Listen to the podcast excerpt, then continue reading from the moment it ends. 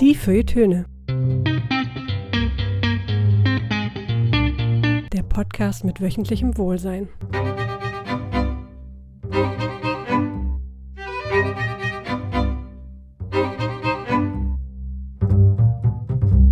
Herzlich willkommen und wir haben erstmal ein bisschen Hausmeisterei mitgebracht, ne?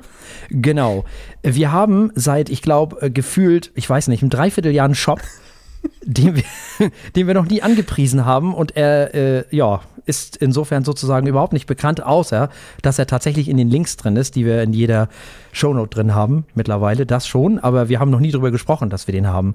Ihr könnt das F kaufen, wenn ihr mögt, sozusagen. Kauft das F, also oder die Feuilletöne, je nachdem. Wir waren ja schon immer käuflich, aber jetzt auch offiziell. Das heißt, es gibt Tassen und T-Shirts und Hoodies und ich weiß was nicht alles. Äh, wir werden uns noch mal überlegen, was wir ähm, im nächsten Jahr mit dem Geld machen, was da eventuell dann an Erlös kommt, das werden wir auf jeden Fall irgendwie verspenden. Das wird also nicht bei uns bleiben, sondern das wird irgendwo hingehen äh, für Leute, die es wirklich brauchen. Insofern äh, geht hin und kaufet. Sieht aber schick aus, muss ich ganz ehrlich sagen. Also das Weiße ja. mit dem F, das macht schon was her. Und mit den Feuilletönen. Es gibt da schicke Sachen. Kann man mal machen. Ist auch recht übersichtlich. Also ich habe das recht übersichtlich gestaltet, nicht zu viele Sachen. Das kann man so machen. Das ist das eine.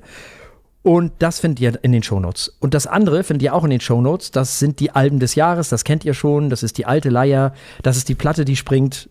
Wir nerven euch jetzt so lange, bis endgültig alle abgestimmt haben. Nützt alles nix. Die Alben des Jahres. Feuilletöne.de slash Alben minus des minus Jahres. Dort könnt ihr bis zu fünf Alben auswählen. Müsst ihr nicht. Könnt auch nur eins wählen, aber bis zu fünf gehen. Und am Ende des Jahres haben wir dann eine schöne Liste von unseren HörerInnen wo wir dann fünf Alben haben, die am meisten gewählt wurden. Und wir wählen dann auch unsere Alben des Jahres, unsere persönlichen. Und ich habe das schon fertig, muss ich ganz ehrlich sagen. Bin sehr begeistert davon. Also ich äh, bin schon raus aus der Nummer. Für mich ist das wie immer die schwerste Aufgabe des Jahres. Genug davon. Werder Bremen zum einen und Kim zum anderen, denn der ist heute unser Gast. Wie immer in der vorweihnachtlichen Zeit beginnen wir unsere Specials mit Kim vom Weserfunk. Hallo Kim. Hey. Hallo Kim. So. Ja, einige Leute, die für die beginnt ja die Weihnachtszeit so ein bisschen mit irgendwie Toten Sonntag oder erster Advent oder wenn die Weihnachtsberg aufmache. Für mich ja mit äh, dem Gastsein hier bei euch. Deswegen vielen Dank, dass ich wieder dabei sein darf. Sonst würde ich auch gar nicht in Weihnachtsmodus kommen. So, nämlich. Wahrscheinlich. also da bin ich schon gut konditioniert mittlerweile. Wir dürfen das auch nie im Sommer machen. Ich wäre ein halbes Jahr im Weihnachtsmodus. Das wäre auch schon. oh ja, das wäre ganz schlecht, ja. Wahrscheinlich wird es dann auch anfangen zu schneien oder so. Oh mitten im Sommer. Ja, wir freuen uns natürlich, dass du äh, wieder da bist. Du bist ja quasi hauptberuflich, wenn man so will, jedenfalls was das Podcasting angeht, eigentlich im Weserfunk tätig, den es auch schon ein bisschen länger gibt und der samt und sonders über Werder und alles drumrum berichtet, wenn ich das richtig wiedergegeben habe. Ja, das äh, trifft es dann doch ganz gut. Ne? Ähm, wir reden zwar nicht ausschließlich über Werder, aber das ist dann doch grundsätzlich der Aufhänger mhm. für unsere Sendungen.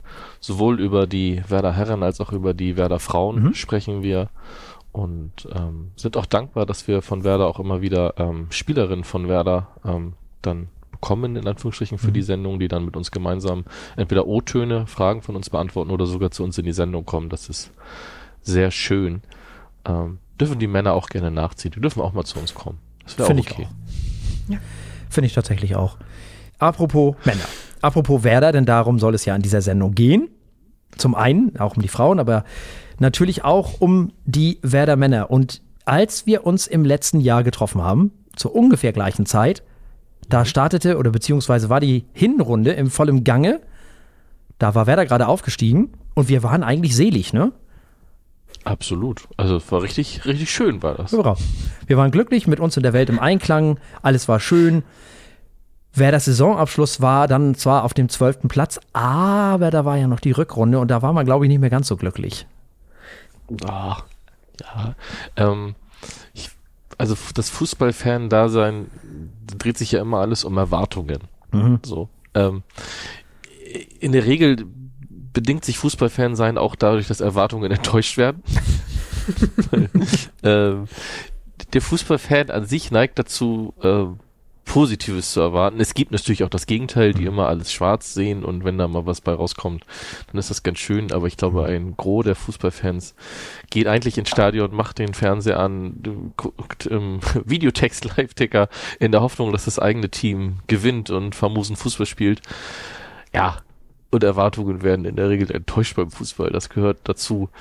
Von daher äh, hat vielleicht vor der Saison die Erwartungshaltung war nicht so hoch und deswegen war die Hinrunde umso schöner.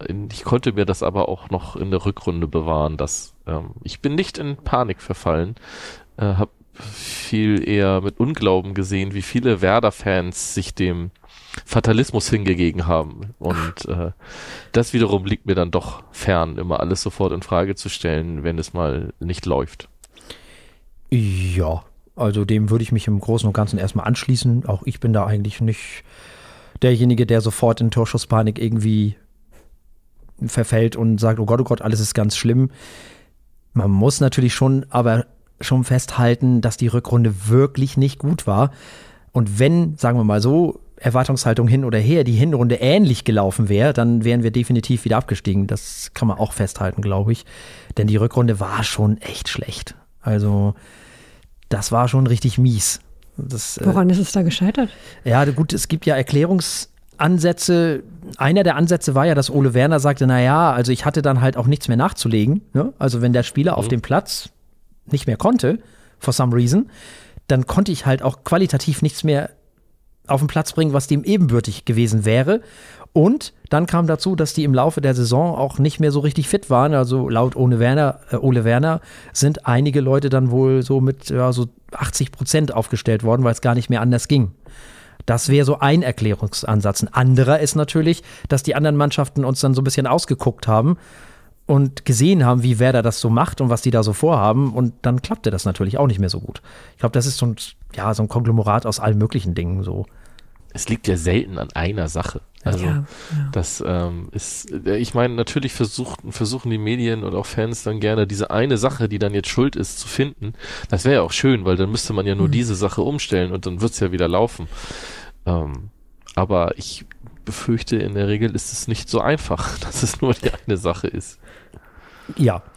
Und was beim Fußball auch eben dazu kommt, ist, dass auch eine ganze Menge Glück dabei ist. Ne? Das ist einfach so, dieses berühmt-berüchtigte Spielglück oder wie man das auch immer bezeichnen möchte. Wenn du dann zwei, drei Spiele hintereinander verloren hast oder vier meinetwegen, irgendwann setzt halt das ein, was immer einsetzt. Du hast dieses Selbstvertrauen einfach nicht mehr und spielst dann einmal den Ball nicht mehr so mit einer Selbstverständlichkeit und einem, einem Wörfre, äh, wie du das noch gemacht hättest vor, die, vor den vier Niederlagen. Ne? Das ist, kommt ja auch dazu. Fußball ist ja ganz viel Kopfsache auch. Also da kommt das eine zum einen und das andere zum anderen. Ich bin froh, dass wir diese Hinrunde gespielt haben und deswegen war ich auch nicht irgendwie in, in, in Panik, weil ich dachte, naja gut, aber das, das wird dann schon irgendwie reichen. Da kam ja auch das Hertha-Spiel und dann war ja eigentlich auch mehr oder weniger alles klar so. Und ich glaube, das Gros der Werder-Fans, und das hat man ja auch gesehen bei dem Support, den es gab dann in Berlin, hat das ähnlich gesehen, weil sonst wären sie nicht da gewesen, wenn sie Werder abgeschrieben hätten. Das, ist auch Quatsch. Also insofern Nee, ich glaube, in Panik hätte man da nicht verfallen müssen. Und wer auf dem zwölften Platz abschließt, ich meine, ne? Ist okay. Finde ich nämlich auch. Also dafür, dass man aufgestiegen ist, ist, ist der zwölfte Platz schon wirklich, ja, einfach gut, muss man sagen. So. Da ging es dem anderen Aufsteiger wesentlich schlechter. Schalke. Und geht vor allem jetzt richtig schlecht, weil die ja. spielen ja jetzt in der zweiten Liga gegen den Abstieg. Oh Junge, Junge. Das ist auch eine mehr oder weniger schwierige Sache und eigentlich eine Vollkatastrophe für jeden Fußballfan, egal ob man die nun mag oder nicht. Also darf ja, eigentlich nicht sein. Zwiegespalten. Und dafür ähm, war Schalke auch zu lange abhängig von Gazprom Klar. und von Tönnies mhm. und ähm, das ist ja keine Entwicklung, die irgendwie kürzlich dann in ganz kurzer Zeit auch nur irgendwie stattgefunden hat. Ähm, aber was das Spielglück angeht, ähm, ich, man kann ein gutes Beispiel finden, ähm, in der Bundesliga Union Berlin hat seit dem Aufstieg halt ein absurd, also es gibt ja viele Statistiken, es gibt auch diese Statistik der Expected Goals, also wo so ein bisschen bewertet wird, wie gut war eine Torschance und wie wahrscheinlich ist es, also von 100, wenn 100 Mal diese Chance stattfindet, wie oft sollte man eigentlich ein Tor daraus erzielen und ähm, das äh, spiegelt eigentlich nur so ein bisschen wieder, wie überlegen eine Mannschaft war und vielleicht auch manchmal, wie gut sie ihre Chancen nutzt, obwohl sie nicht so gut sind. Union Berlin hat wirklich jahrelang ja, über diesem Wert performt mhm. und ähm, das bis in die Champions League geschafft. Und jetzt spielen sie gegen den Abstieg in dieser Saison. Und wenn man sich die Union Berlin-Spiele anschaut, hat man eigentlich nicht so sehr das Gefühl, dass sie so viel schlechter spielen als in der letzten Saison, wo es sie bis in die Champions League geführt hat. Ich meine, die haben in dieser Saison bei Real Madrid im Bernabeu gespielt. Ja. Das ist äh, das gleiche Team, was gegen Werder komplett chancenlos war. So, das ist absurd. Aber das ähm, da kommt dann diese Kopfsache wahrscheinlich auch, ähm, die schon angesprochen wurde, so stark ins Spiel, weil das die mit dem Fußball können die alle umgehen. Natürlich. Das ist gar keine Frage. Mhm. Ähm, aber dieses Umsetzen und dieses in ein, ich glaube auch, es ist ein Spiel von, von Läufen, Fußball. Also insgesamt auch in einem Spiel, aber überhaupt so eine Saison. Ähm, ist halt häufig von ja einem gewissen Flow irgendwie äh, spiegelt sich da wieder. Nicht immer unbedingt in Ergebnissen das ist, glaube ich, auch nochmal so ein Thema, das hatte ich in der Rückrunde halt auch, das war halt nicht gut. Viele Dinge, die in der Runde gut geklappt haben, haben nicht mehr funktioniert. Aber trotzdem war es noch okayer Fußball, der bei Werder gespielt wurde, dass einem nicht so sehr Angst und Bange werden musste, wenn man da rational rangegangen ist. Und das ähm, ja, führt sich in dieser Saison fort. Also man, mhm. man versucht trotz der manchmal nicht so guten Ergebnisse in seinem Flow zu bleiben und sein, seinen Fußball zu spielen, den man sich vorstellt. Und das ähm, gefällt mir durchaus gut. Ja, absolut. Und das Ergebnis ist ja schon wieder äh, zwölfter Platz, jedenfalls stand ja. jetzt, ne? Hm, genau. Also insofern kann man damit gut leben. Man hat ja jetzt auf 3-4-3 umgestellt. Das war ja das, was man in der Saisonvorbereitung schon ausprobiert hat, wo ja alle sagten, das funktioniert gar nicht, das geht gar nicht. Nun stellen wir fest, es funktioniert irgendwie wohl doch. Ganz im Gegenteil. Scheint irgendwie im Moment das Mittel der Wahl zu sein. Weil es ist meiner Meinung nach gerade in den letzten zwei, drei Spielen eine Entwicklung festzustellen, die sehr positiv ist. Also insofern hat Ole Was Werner. Hätte, hm? hm? Ja, bitte? Was hätte dagegen gesprochen? Also sind die Spieler nicht also dafür? Ja, dagegen geeignet. hat gesprochen, dass du dann natürlich, ähm, wenn du im, mit drei, mit unserer Dreierkette spielst, dann ist natürlich das Klischee, dass die ja vorher sehr instabil waren. Hm? Und wenn du denen jetzt auch noch zwei weitere wegnimmst, sozusagen, wobei die ja früher auch nach vorne geschoben ja. haben, die Außen. Aber ist ja egal, hört sich ja erstmal gut an. Ne? Wenn du aus einer, aus einer Fünferkette, aus einer vermeintlichen zwei rausnimmst und die drei übrig bleiben, die sowieso alle fußkrank sind, in Anführungszeichen, und nicht gerade auslaufen können. Ich ne, übertreibe jetzt mal und spiele so ein bisschen die Leute, die so reden, äh, dann kannst du natürlich nicht ein 3-4-3 gut verkaufen, weil ja das in der Vorrunde auch schon nicht äh, funktioniert hat, wie man ja gesehen hat. So.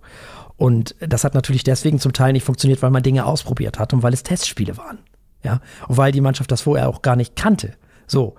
Und jetzt hat man es halt wieder eingeführt, sozusagen, oder jetzt hat man es, hat man auch in der Saison umgestellt und siehe da, die Mannschaft fühlt sich wohl damit.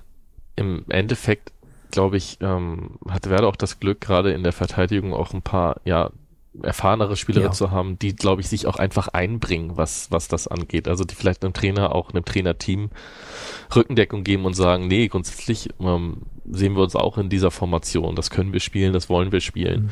Ähm, denn wenn wir sagen, ja, ähm, es geht auch irgendwie darum, dass man im Kopf da ist, es ist ein Spiel, was im Kopf auch entschieden wird, viel, geht es natürlich auch um, ums Wohlfühlen. So. Genau. Und ähm, dann auch Spieler zu haben, die auf den Positionen, wo sie jetzt eingesetzt werden, sich wohlfühlen, das ist äh, ganz, ganz wichtig einfach. Also ich, das Beispiel Nationalmannschaft gerade, wenn dann ein Mittelstürmer plötzlich Linksverteidiger spielt, dann kann das vielleicht auf dem Platz erstmal gut aussehen, aber man muss schauen, wie wohl fühlt sich der Spieler damit, wie sehr kann er das dann auch auf Dauer umsetzen. Mhm. Und ich glaube, Werder hat sich im Sommer tatsächlich sehr zielgerichtet auch verstärkt, mhm. um ähm, Problempositionen, wo man vielleicht nicht so breit war im Kader, einfach anzugehen und ähm, diesen, diesen Handlungsspielraum, was die Formation angeht, auch dem Trainerteam zu geben. So, das genau. ist ähm, sehr gut gelungen, meiner Meinung nach. Ist es auch. Man muss ja auch die Mittel bedenken, die Werder hat, ne? Ja, und wenn man vergleicht, was für andere Vereine Spieler haben wollten, die sie nicht bekommen haben, das ist ähm, allen voran die Bayern, mhm. die dann irgendwie ähm, erst sagen, sie geben keine 100 Millionen für Harry Kane aus, im Endeffekt machen sie es doch. Mhm dann ja auch ganz gut, läuft, läuft ja auch ganz gut, aber was dann das äh, defensive Mittelfeld angeht, den Wunschspieler halt nicht bekommen und viele andere Spieler nicht bekommen, Borussia Dortmund ähnlich, mhm. ähm, die dann plötzlich am letzten Tag der Transferperiode feststellen, ja gut, vielleicht wären Mittelstürmer doch ganz gut und sich dann bei Werder bedienen. ist, glaube ich, für Werder auch ganz gut ausgegangen. Ja. Im Verlauf kann man das jetzt durchaus so sagen. Und ähm, wenn ich mir dann noch andere Vereine angucke, mit denen Werder um den Klassenerhalt gemeinsam kämpft, ähm, ich nach Köln gucke zum Beispiel, die Mhm. komplett handlungsunfähig Ja, sind. die sind natürlich handlungsunfähig aus anderen Gründen, aber Ja, aber auch da, ich meine, jetzt hätten sie gut, wie viel mehr Geld ist also man hat sich bei Werder auch bewusst entschieden, ins Risiko zu gehen. Das wurde jetzt auf der Mitgliederversammlung Ja, auch nochmal deutlich gemacht. Ne? Man hat jetzt gesagt, okay, jetzt haben wir dieses Jahr quasi in diesem Wirtschaftsjahr oder in diesem Fußballjahr ein Minus erwirtschaftet. Das wird im nächsten Jahr wieder anders aussehen. Mhm. Einfach weil noch Verkäufe dazu kamen, die jetzt für den laufenden Bericht nicht gezählt haben. Das ist halt einfach so. Und TV-Gelder sind ähm, ein bisschen gestiegen für Werder. Jetzt dann wieder im zweiten Jahr erste Liga. Aber man hat einfach, also ich meine, man hat Linksverteidiger geholt, belgischer Nationalspieler. Nun ist Belgien jetzt ganz kleine, keine ganz kleine Fußballnation. Ja, genau. Man hat einen Sechser geholt, der jetzt vielleicht noch nicht so angekommen ist bei Werder, aber Werder ist ein, also vor allem mit Ole Werner ein gutes Beispiel, dass Spieler einfach auch bei Ole Werner eine Zeit lang brauchen, bis sie das umsetzen können. Also unser jetziger äh, Sechser, Jens Stay aus Dänemark, ist da ein sehr gutes Beispiel. Mhm. Der hat auch schon ganz gut gespielt, als er dann direkt kam, aber der hat ein halbes Jahr bis dreiviertel Jahr im Endeffekt gebraucht, um richtig anzukommen in diesem System und bei Werder Bremen. Deswegen bin ich auch da auch zuversichtlich, was äh, Senelinen angeht, unseren Sechser, den wir geholt haben, der dir einfach wieder noch einen etwas breiteren Kader gibt. Und ähm, ja, on top hat man Nabi Keita geholt, Mhm. auch wenn er bisher noch keine Rolle gespielt hat, aber der ist komplett risikofrei geholt worden. Der hat einen leistungsbezogenen Vertrag. Der ist einem nicht in den Schoß gefallen, man hat schon was dafür getan, aber das ist ja einfach die Kirsche auf der Sahne, wenn es funktioniert. Total. Das ist nichts, wo du jetzt von abhängig bist, dass es funktioniert, wie die Mannschaft momentan beweist, aber der dich halt ein ganzes, der dich ein Spieler, der dich ein ganzes Stück weiterbringen kann. Absolut. Und wenn es nicht funktioniert, aus Verletzungsgründen, aus anderen Gründen, dann ist es trotzdem ein Transfer, den du machen musstest einfach. So, von daher bin ich da auch sehr zufrieden, ähm, wen man geholt hat. Nicht, dass man jetzt gesagt hat, jetzt holen wir irgendwen einfach nur, um hier die Fans zufriedenzustellen. Da war ich auch irritiert, weil dann ja eine große Unzufriedenheit unter den Werder-Fans herrschte. Man hat dann nur einen Boré geholt für vorne. Ja gut, man in letzter Sekunde, weil halt Füllkrug noch weggekauft wurde, weil man bei Dortmund feststellt, letzten Tag, ja, ja, wir müssen doch noch jemanden holen. Deswegen ist es ähm, tatsächlich sehr guter Transfersommer für Werder gewesen. Ja, total. Also, wenn man sich mal anguckt, äh, ist die Transferphase hervorragend gewesen sogar. Also, der Mann ist ja nicht irgendwer. Ne? Cater hast du ja auch schon erwähnt. Lienen, ist, finde ich, ist ein unfassbar guter Spieler, der uns, glaube ich, noch sehr viel Freude bereiten wird. Äh, Kovnatski muss man mal gucken. Ja, Der hat ja im Moment. ablösefrei, ne? Ja, Also genau. auch da. Genau. Kommt ja aus Düsseldorf, aber kann auch noch ein Faktor werden. Der ist auch nicht schlecht, das hat er ja schon bewiesen. Warum das jetzt gerade so nicht klappt, weiß ich nicht. Aber es kann ja auch wieder mit dem Kopf zusammenhängen, was weiß ich. Gibt ja wieder die ganzen Faktoren, die da reinspielen. Kann aber alles noch möglich sein. Wir haben ein paar Leih, ähm, Leihgaben zurückbekommen. Rapp ist zurückgekommen vom FCK. Natürlich ein Jin Ma. Den darf man auch nicht äh, weg. Der, was für ein geiler Kicker für das Alter. Passt ja, schon. wobei es schon in Anführungsstrichen 23. Also sagen wir mal für die Erfahrung, die er hat in der ersten Liga. Genau, so, Das, ja. das, ja, im Endeffekt auch nur, weil Dortmund ihn nicht verpflichten wollte. Eigentlich Ja. war man ja da schon der Meinung, naja, Dortmund wird die Kaufoption ziehen Mhm. über ein paar Millionen. Haben sie nicht gemacht, war ihnen zu viel. Ähm, ist dann gut ausgegangen für, für Werder. Ähm, und äh, der ja trotzdem, auch wenn er, ich sag ja, schon 23 ist, trotzdem noch eine, eine gehörige Upside hat zur Entwicklung. Na also klar. das ähm, ist, ist schon okay. Also da wirklich, ich finde, die Kadertiefe ist halt der große Unterschied zur letzten Saison. Absolut, total. Natürlich hast du einen Unterschiedsspieler verloren mit Füllkrug, das ist so. Auf der anderen Seite, wenn man sich das äh, Kalenderjahr 2023 anguckt, ist ähm, Marvin Duksch der beste deutsche Tor, Torjäger im Kalenderjahr und nicht Niklas Füllkrug. Und dazu kommen noch die diversen Vorlagen von Marvin Duksch. Also Mhm. Marvin Duksch ist tatsächlich ein, auch ein Unterschiedsspieler. So, und das wäre er, glaube ich, auch bei anderen Vereinen. Deswegen bin ich froh, dass er vor der Saison seinen Vertrag verlängert hat. Mhm. Weil wenn man sich die Torbeteiligung anguckt von Marvin Duksch, dann ist das absolutes Top-Level in der Bundesliga. So, und ähm, dann kommt es vielleicht uns zugute, dass er noch so ein bisschen belächelt wird, dass er halt noch bei Werder spielt und Klar. dass er halt auch schon Ende 20 ist. Ja. So, das ist dann Stimmt. ähm, gut für Werder mal ausgegangen dann in dem Fall. Ist es gut für Werder ausgegangen, ist wahrscheinlich auch Woltemade. Diese Leihe an Alversberg hat sich auf jeden Fall bezahlt gemacht. Der hat nochmal einen ganzen Schritt gemacht, meiner Meinung nach, auch wenn er jetzt nicht in der ersten Elf ist. Trotzdem, da sind wir wieder bei der Breite des Kaders. Den kannst du halt auch noch bringen, ne? Genau, und auch bei der Erwartungshaltung. Mhm. Also man hat, man, man wollte den nächsten Schritt sehen bei ihm in der Entwicklung und den sieht man ja ganz, ganz deutlich. So. Und das ist halt jetzt auch ein Schritt, den er schon gemacht hat, den viele andere Talente vorher nicht geschafft haben, vielleicht. Also den bei Werder zumindest ein Johannes Eggestein nicht geschafft hat. Der spielt jetzt bei St. Pauli in der zweiten Liga endlich mal konstant gut. Davor nicht geschafft. Und es gibt noch so viele, ich meine, jeder Verein kann ein Lied davon singen, von hochveranlagten Spielern, die dann halt diesen einen Entwicklungsschritt, wo es dann vielleicht Klick macht, nicht schaffen. Oder zumindest nicht beim auch beim Verein, wo man ausgebildet wurde. Aber diese Laie, das hat, ist schon sehr gut ausgegangen und mit, also sieht ja auch ganz gut aus, dass das mit einem anderen jungen Spieler bei ähm, Eren Dingchi, der jetzt in, äh, in Heidenheim mhm. spielt, auch sich ganz gut ausgeht mit der Entwicklung. Absolut. Und wer weiß, wo Boré noch landet bei uns, ne? Also, das weiß man ja auch alles noch nicht. Und äh, ob der nun bleibt oder nicht, weiß man natürlich nicht, aber also so wie ich das mitbekommen habe, äh, würde ähm, die Eintracht ihm da keine Steine in den Weg legen, wenn er das denn wollen würde. Speaking of Abgänge. Viele gute Zugänge. Boré ist einer davon. Ich finde auch, dass dieser Zugang, als dass das dann auch noch bekannt wurde, da war ich zum Beispiel total begeistert. Weil der kann ja alles. Der ist ja wirklich, äh, der kann ja auch hinter den Spitzen spielen. Der, das ist ja wirklich auch so ein, so ein polyvalenter Spieler, wie man heute so schön sagt. Ein fantastischer Und Spieler mental einfach ja, wahnsinnig Mann. starker Spieler. Ich meine, der, der hat im Euroleague-Finale den entscheidenden Elfmeter äh, eiskalt versenkt. Mhm. So, also äh, wenn, wenn der nicht Nerven aus Stahl hat, wer dann? Also das ist ja einfach den nichts, ein Spieler, den nichts umwirft. So. so. Mhm. Das ist dann einfach auch sehr wichtig, glaube ich, in einer Mannschaft, die dann schon auch zum Teil noch unerfahrene Spieler auf gewissen Positionen hat und die sich halt im Umbruch befindet, nach dem ersten Jahr, erste Liga wieder so einen Spieler dann dazu zu holen.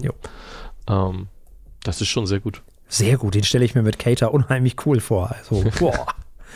Das ist schon amtlich. Also, das hört sich auch gut an. Also, wirklich, das ist einfach fantastisch. Und wenn man ihn bei der kolumbianischen Nationalelf sieht, da macht er halt auch die Elfer rein, ne? Als wenn mhm. es gar nichts wäre. Also, ja. das ist schon ein cooler Typ. Ja, speaking of Abgänge. Füllkrug, nicht mehr da. Hat man auch erst, äh, hielt ich erst für schlimmer, als es sich dann, was heißt schlimmer, aber ich dachte schon, oh, das ist natürlich nicht nur auf dem Platz ein Unterschiedsspieler, sondern eben auch in der Kabine und sonst wo. Ne? Mhm. Turns out, ja, ist wohl so, aber so schlimm ist doch nicht. Ja, also ich hatte auch nicht so, also doch der Zeitpunkt des Wechsels, der hat mich schon ja, genau. verärgert, einfach, aber das liegt daran, dieses ganze System, dass das, dass die Transferperiode länger geht als die Sommerpause, das ist schon einfach für mich ein Fehler in der Matrix, der einfach auch.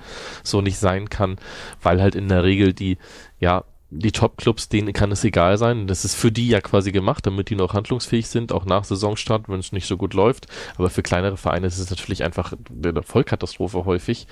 Ähm, und dazu kommt aber natürlich, ähm, Werder, die wirtschaftlichen Zwänge sind nach wie vor da. Man befindet sich immer noch in der wirtschaftlichen Konsolidierung und das darf man alles nicht unterschätzen. Und man hat ein Stadion und ein Umfeld des Stadions, was ja modernisiert werden muss. Mhm. Also ähm, dass äh, die Investitionen werden nicht weniger werden. Da reden wir jetzt nicht von Manpower im Kader und im, in den Strukturen des Vereins, sondern einfach von von den berühmten Steinen statt mhm. Beinen. Und ähm, dann muss man das einfach machen, ähm, Spieler wie Füllkrug abgeben. Auch so ein bisschen, ähm, ja, wir sind halt ein Club, wenn ein Spieler äh, weg will und ein gutes Angebot hat von einem Top-Club, und das ist ähm, die Borussia Dortmund ja dann doch, äh, dann sind wir auch den Spielern gegenüber so fair und machen das dann. Auch wenn wir in dem Moment gar nicht wissen, wie geht das für uns aus, können wir überhaupt Ersatz holen. So mich hat's ein bisschen von Füllkrug's Seite auch irritiert, weil, ähm, gut, jetzt ist er momentan da die Nummer eins, aber ähm, war ja eigentlich eher als Stürmer Nummer zwei geholt worden und hat sich bei Werder in die Nationalmannschaft gespielt und ich finde auch, also ja, man spricht ja immer so viel von Dankbarkeit irgendwie, von die Spieler auch gegenüber Verein manchmal haben sollten und in dem Fall, ähm, ja, Niklas Füllkrug war eigentlich weg vom Fenster. Also hm. ich habe nicht mehr an ihn geglaubt nach den ersten Spielen in der zweiten Liga. Hm. Bin ich ganz ehrlich. Ich habe ihn abgeschrieben, habe gedacht, das mit ihm und bei Werder, das wird nichts mehr. Da ist scheinbar mental so eine Blockade, wo wir wieder bei deinem Kopf sind. Mhm. Aber der Verein hat an ihn geglaubt. Es gab ja sogar, ich meine, es gab damals den Vorfall in der zweiten Liga, wo er mit Clemens Fritz aneinander mhm. geraten mhm. ist, auch wohl körperlich und ähm, der Verein hat trotzdem an ihm festgehalten. Obwohl der damalige Trainer Markus Anfang, sieht man in der Werder-Doku ganz gut, ein Jahr zweite Liga, schon recht offensiv auch damit kokettiert hat, naja, was sollen wir machen? Sollen wir ihn rausschmeißen? So. Und ähm, Frank Baumann und Clemens Fritz, die auch jetzt noch in Charge sind, Frank Baumann leider nicht mehr allzu Mhm. lange, ähm, haben gesagt, nee, sowas machen wir nicht. Also das äh, wird hier nicht stattfinden und das hat sich ausgezahlt und von daher, ja, der ganze Wechsel, wie er zustande kam, das war dann schon ein bisschen shady. Das muss ich sagen, auch vom Zeitpunkt her, weil Niklas Füllkrug weiß das natürlich auch. Nur kann ich ihm jetzt wirklich vorwerfen, bei Borussia Dortmund Champions League zu spielen, sich weiter vielleicht den Platz in der Nationalmannschaft zu festigen. Im Endeffekt auch nicht. Ich glaube auch, dass es weder für Verein noch für Füllkrug eine Wahl gab. Ich glaube tatsächlich, dass Werder diesen Verkauf brauchte und zwar dringend. Ja, wahrscheinlich schon. Ne? Was Also- man allerdings auch sagen muss, Füllkrug hat ja auch sehr in seinem Image davon profitiert, dass er ja den Gehaltsverzicht gemacht Mhm, hatte, als ähm, Werder dann ähm, wirtschaftlich gezwungen war. Man muss sagen, dieser Gehaltsverzicht ist im Endeffekt nur einen Monat zum Tragen gekommen, weil der hätte erst zu dieser Saison gegriffen. Das war vom Prinzip her nur der äh, Juli, bis er dann gewechselt ist, Mhm. ähm, wo er auf Gehalt verzichtet hat, weil man halt vereinbart hat, dass der erst später greift, dieser Gehaltsverzicht ja, hat sich jetzt auch keiner bemüßigt gefühlt, das nochmal klarzustellen im Nachhinein, was auch okay ist, aber äh, fand ich dann auch, ist schon auch eine kleine Randnotiz, glaube ich, bei dem Transfer. Ja. Ich glaube tatsächlich auch, dass vielleicht sogar Werder gesagt hat, Mensch, Niklas, wäre schon ganz gut, wenn du zu Dortmund gehst. Die 13 Millionen, die ja, ich glaube schon. Ich glaube schon, dass das so war. Ähnlich wie damals bei, bei Selke, weißt du? Ja. Ja, und ein Stück weit ja auch jetzt im Sommer bei anderer Abgang eher Gruev. Ja, Ne? Also eigentlich hat man ja das Gefühl gehabt, der hat jetzt den, den, der hat den nächsten Schritt auch gemacht, noch Mhm. nicht zum absoluten Stammspieler, aber viele Spiele in der Rückrunde auch gemacht.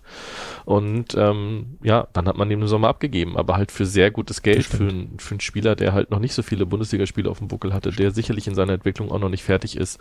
Und dann fünf Millionen zu bekommen, ähm, das äh, war dann schon auch gut, weil man einfach dann für das Geld hast du im Endeffekt zwei neue Spieler geholt, nämlich mit Li- Lien und Demann, Ja. wenn man so will. Genau. Nur damit, also stimmt. Ja, man hat noch Schmidt abgegeben an Toulouse, ne? Ja, für die Werder Fanseele, glaube ich, schweren Herzens, Ja. aber für Niklas Schmidt freut es mich einfach Total. ungemein. Und das, Absolut. was ich mitbekomme, spielt er dort auch eine tragende Rolle durchaus. Mhm. Ähm, die wollten ihn unbedingt. Also das ist, glaube ich, auch für einen Spieler wie ihn wirklich toll. Und bei Niklas Schmidt war ich mir halt auch nicht so sicher, wie viel kann da noch in der Entwicklung kommen. Also Mhm. ist das, willst du dann Rollenspieler im weitesten Sinne sein bei Werder Bremen, also die Nummer 12, 13 quasi im Kader? Oder nochmal was Neues machen, nochmal angreifen und vielleicht ja, zu einem Verein, den ich unbedingt will. Das ist dann im Endeffekt ist es auch einfach für alle Seiten doch schön. Er ist halt so ein Urgestein gewesen, ne, wo die Fans sich mit identifizieren konnten. Klar, ist ja auch logisch. Ist ja auch ein super Typ gewesen, muss man, oder ist er immer noch. Ist äh, wirklich, passte ja auch. Und trotzdem freue ich mich total für ihn. Muss ich ganz ehrlich sagen. Ja, Buchanan, Birmingham City. Ja, Ja. Ist halt so. Ich glaube, das war auch die richtige Entscheidung. Dann Cardiola nach Gladbach. Da waren ja viele nicht so ganz mit einverstanden. ich ja, also da hatte man ja keine Wahl, was war eine Kaufoption und Ja. nur unter der Bedingung dieser Kaufoption hat er ja den Tra Vertrag auch So verlängert es. als dann 18-Jährige zu dem Zeitpunkt. Ähm, aber ich finde es schon schwierig. So richtig, also richtig reingekommen bei Gladbach ist er noch nicht. Jetzt kürzlich sehr unglückliches Spiel gehabt und ähm, ja, das tat mir schon auch ein bisschen weh. Also das fand ich irgendwie schade, dass er dann auch scheinbar unbedingt weg wollte, weil ich gedacht habe, naja, also du bist nah dran an der ersten Mannschaft, wie man halt nah dran sein kann in dem Alter. Und jetzt bei Gladbach, wenn er spielt, sieht man halt, warum er bei Werder noch nicht so viel gespielt hat. Also das finde ich halt, das war so ein Transfer, wo man das Gefühl hat, da haben wieder die Berater sehr viel Einfluss gehabt. Wahrscheinlich. Ich hatte da gar keine Emotionen großartig drin, weil ich dachte, ja, ich meine, wenn er sich sowas schon reinschreiben lässt in den Vertrag, dann ist das halt auch so. Ja, klar. Ja.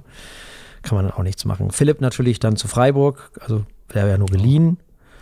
Bomb zu Wieber nach Dänemark. Mhm. Dann haben wir noch Dingshi, verliehen an Heidenheim, haben wir schon gesagt. Burke ist immer noch verliehen an Birmingham City. Ja, Oder wieder. die Oder, ewige Laie. ja, Wie genau. lange ist das denn? Das Oh. klingt dramatisch. Ähm, zwei, drei, warte mal, zwei, ne? Ist jetzt das zweite Jahr. Das Ja, er hat ja, ja, er hat in der, ist jetzt zur, zur Rückrunde schon verliehen worden. Ach, genau. stimmt. Das war ja schon zur Rückrunde. Ja, genau, ja. Das war ja auch dann, dann hat man ja Maximilian Philipp deswegen geholt, Genau. weil Oliver Burke ähm, unbedingt weg wollte. Mhm. Ja, das war schon so ein bisschen schade. Mhm. Ähm, oder ist schon so ein bisschen schade, dass sich das nicht ausgegangen ist, wobei ähm, im Endeffekt auch das war ein Spiel, du hast einen Oliver Burke ablösefrei geholt, der irgendwie nach wie vor irgendwie, wenn er funktioniert, dir eine richtige Waffe sein kann, aber es hat halt auch zu selten funktioniert. Also so richtig große Emotionen hat man da auch nicht dann. Außer eben das Dortmund-Ding, ne? Genau, also wenn positiv an äh, die Auftritte, die er hatte zu Saisonbeginn, die waren sehr positiv und da kann man sich gerne dran zurückerinnern. Aber die Lücke, die er hinterlässt, ist nicht so riesig. Bin ich d'accord. Ja, Salifu ist nach Turin in die Jugendabteilung, glaube ich, verliehen worden. Habe ich aber ehrlich ja, gesagt. Ja nach wie vor so eine komische Partnerschaft mit Juventus Turin, aber die, ich glaube nie das Gefühl gehabt, dass das sich für Werder gut ausgegangen ist mit dieser Partnerschaft. Das ist auch irgendwie nach wie vor sehr schräg. Okay, das wusst, siehst du, von, der, von dieser Partnerschaft habe ich bis jetzt überhaupt noch nichts gewusst. Ich glaube, die ist noch aus Zeiten von Thomas Achin. Oh, das böse oh. E-Wort. Ich, irgendwas war da, aber irgendwie, äh, ja, ähm, so richtig, ich weiß nicht, ob es dann auch darum geht, irgendwie, ja, um, um Fachwissen auszutauschen. Keine Ahnung. Es ist alles, so richtig klar ist mir das nicht. Fachwissen über was denn? Wie man Leute bescheißen? Ja, ich weiß nicht. Ja, also. ja vielleicht, ich meine, da sind sie groß dabei. Absolut. Ähm, ich bin aber auch ehrlich, das hat mich auch trotzdem nie so sehr interessiert, dass ich mich richtig reingefuchst habe, um das komplett durchzusteigen, weil das war so ein bisschen so, okay, gut, vielleicht profitieren wir irgendwann davon, ansonsten jo. schiebe ich das mal ganz weit hinten bei mir ins Gehirn dass es da eine Partnerschaft gibt. Ja, ich, ich wie gesagt, wusste das gar nicht. Gut, nehme nehm ich jetzt mal so hin und denke mir, ja, okay. Wahrscheinlich gibt es die schon gar nicht mehr und ich erzähle wieder Blödsinn. Das kann auch sein. Wie auch immer. Ja, die HörerInnen werden das äh, sicherlich in irgendeiner Form uns mitteilen, wenn das denn so wäre. Geht auch wohl aus, ja. Hundertprozentig. Wie auch immer, wir sind auf dem äh, zwölften äh, Platz. Finde ich super solide, muss ich ganz ehrlich sagen. Nehme ich.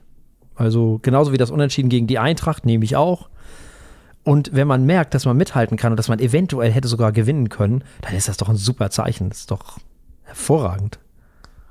Ja, das ist halt dieses, was ich meinte mit dem Flow, dass man so sein eigenes spielerisches Profil, sein Fußballer mhm. als Team, sein Profil da weiter schärft und irgendwie verstärkt und sich darin entwickelt. Das ähm, hat jetzt auch im Interview gesagt, war es Raphael Boré? Ich glaube ja, der äh, sagte das halt auch, dass man das halt merkt, dass die Mannschaft sich da immer wohler fühlt und das, mhm.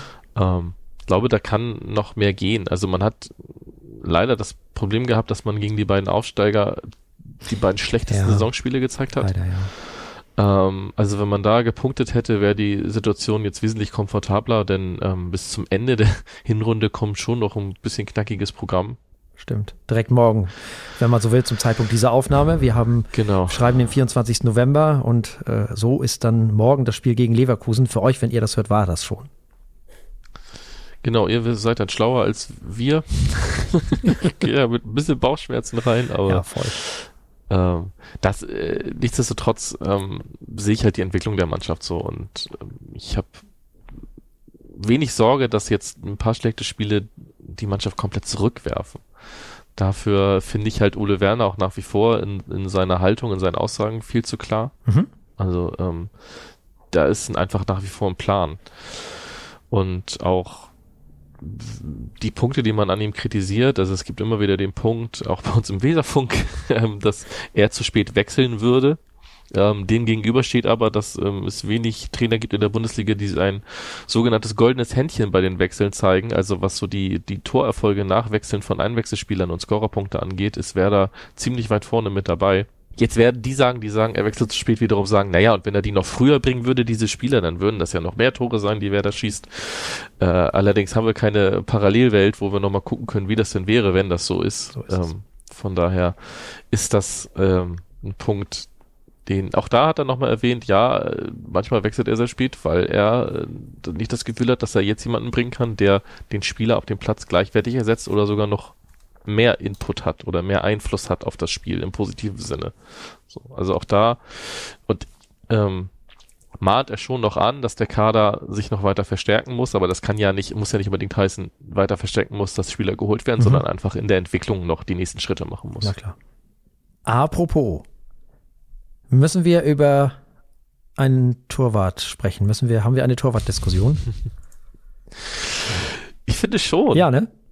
Ich, ich, aber ich, es hat sich von meinem Standpunkt hat sich aber auch gar nicht viel geändert zu vor der letzten Saison oder auch davor in der zweiten Liga.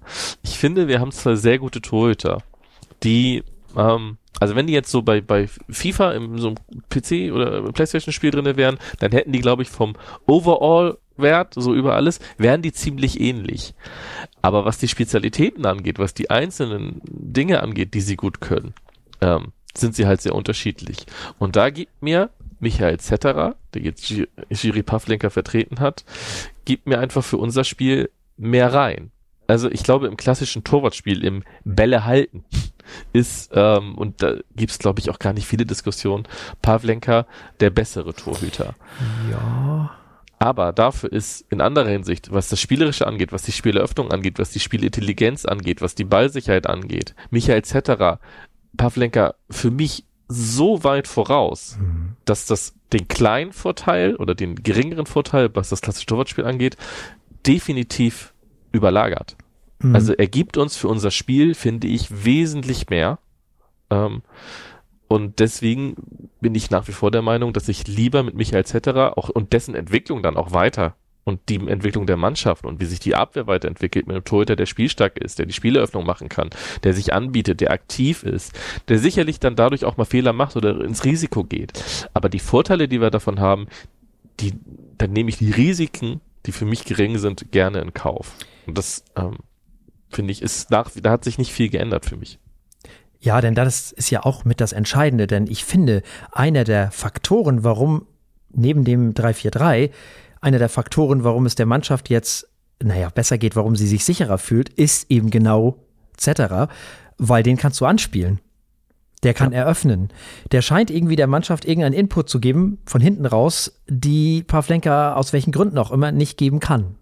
So habe ich jedenfalls den Eindruck. Kann mich natürlich auch täuschen, aber so sieht es für mich so ein bisschen aus. Dass er auch ein Faktor für diese neue positive Entwicklung ist, die ich so in den letzten Spielen ausmache. Und dann kommt natürlich dazu, ich glaube, wir müssen nicht darüber diskutieren, wie großartig Pavlenka auf der Linie ist und wie fantastisch er im 1 zu 1 ist. Aber schon allein, was die Strafraumbeherrschung angeht, da sehe ich Zetterer schon wieder vorn.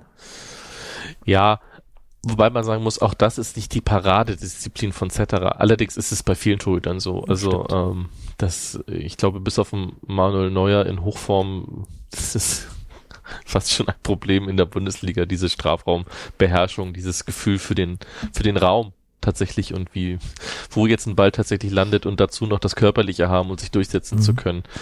Da ist Werder nicht alleine, also da sind, aber ja, das ist auch eine Schwachstelle im Spiel von Pavlenka, da stimme ich zu. Und deswegen bin ich bei dir. Ich würde auch sagen, wir haben nicht nur eine Torwart-Diskussion, sondern ich würde dann jetzt doch sagen, oder sagen wir mal bei Zetterer bleiben. Also weil für mich sieht das besser aus. Ja, das ist auch die Frage.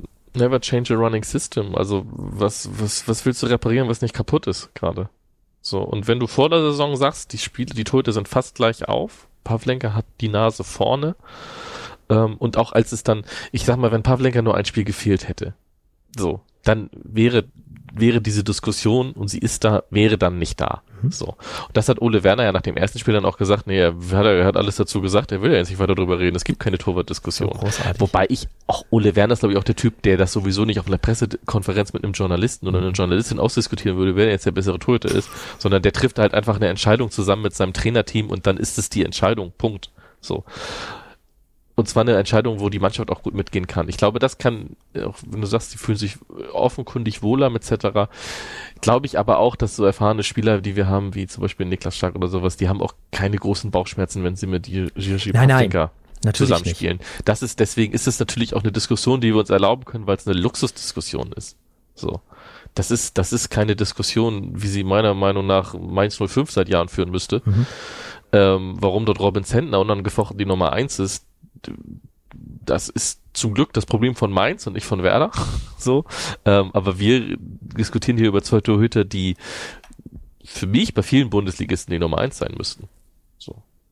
Ja. Ähm, von daher ist es, ist es auch schön, mal über sowas diskutieren zu müssen tatsächlich oder zu können. Das ist, angenehm, das ist ja. schön irgendwie zu sagen. Ja, weil auch selbst wenn es anders ausgeht, ist es nicht so, dass ich dann irgendwie den Kopf im Kissen vergrabe und mich in den Schlaf weinen muss, sondern denke, ja, ich hätte es anders entschieden, aber ich bin ja auch nicht der Trainer aus guten Gründen, von daher kann ich damit vielleicht trotzdem mitgehen.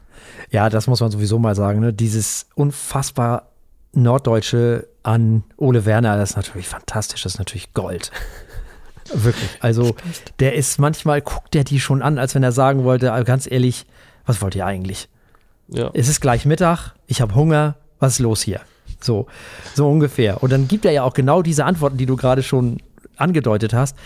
Äh, ne? Also, Zetterer hat seine Sache gut gemacht, alles andere habe ich vor drei Wochen gesagt. Tschüss. So. Ja. Fertig. Aber man kann das auch genießen tatsächlich als Werder-Fan, ja, weil voll. man weiß, dass Ole Werner ein super herzlicher Typ ist, der ähm, so so unglaublich lieb ist, aber trotzdem eine starke Persönlichkeit ist. Mhm. Ich meine, das ist einer der jüngsten Trainer in der Bundesliga. Der, ne? halt daher. Mittlerweile aber auch schon wieder fast einer der Dienstältesten, ja. weil das Geschäft in der Bundesliga halt oder im Fußball einfach so absurd ist. So, also das, das, das passt dann halt wie Arsch auf Eimer, um es auf gut Deutsch zu sagen. Ja. So, das, das ist schon sehr gut. Und dazu kommt noch, was man auch in dieser Doku gesehen hat, die auf der Zone ja immer noch verfügbar ist, ein Jahr zweite Liga. Ähm, das ist fachlich eine Granate. Mhm. So. Und das ist in der Kommunikation, ist das ein wahnsinnig guter Typ. Also wie der redet, wie klar der ist in seiner Sprache, mhm. ähm, ohne da in, in, stumpfe Plattitüden abzudriften.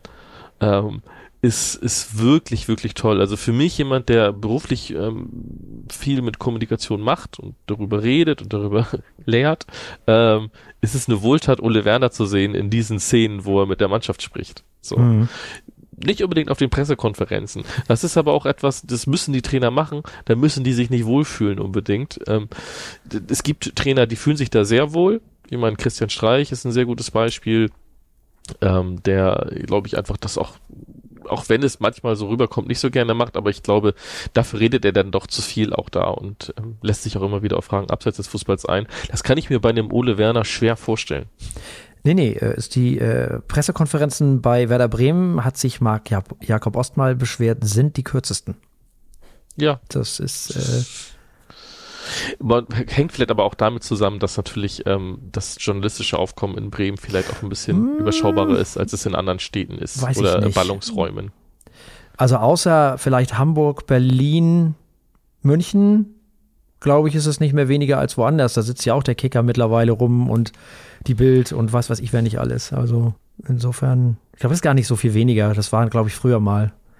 Gut, früher gab es ja auch noch die, als es noch die, nicht Deichstube war, sondern Sieger Kreiszeitung. Gibt's auch noch. Ähm, ja, ja, gibt's auch noch, aber als das, das der Werder-Teil auch noch komplett quasi da drin war mhm. und das nicht in der Form quasi ausgelagert war. Die Elf Freunde vor zig Jahren mal einen äh, schönen Artikel darüber geschrieben, wie Werder und die Sieger Kreiszeitung tatsächlich gut zusammenarbeiten. In dem Sinne, ihr kriegt von uns Spieler für Interviews oder ähm, ihr kriegt Infos von uns, aber dafür haben wir auch eine einigermaßen wohlwollende Berichterstattung. Ja. Ob das so stimmte, es wirkte schon sehr authentisch, was in dem Artikel stand, als wenn das jemand war, geschrieben hat, der vielleicht doch für einen von beiden tätig war schon vorher mal.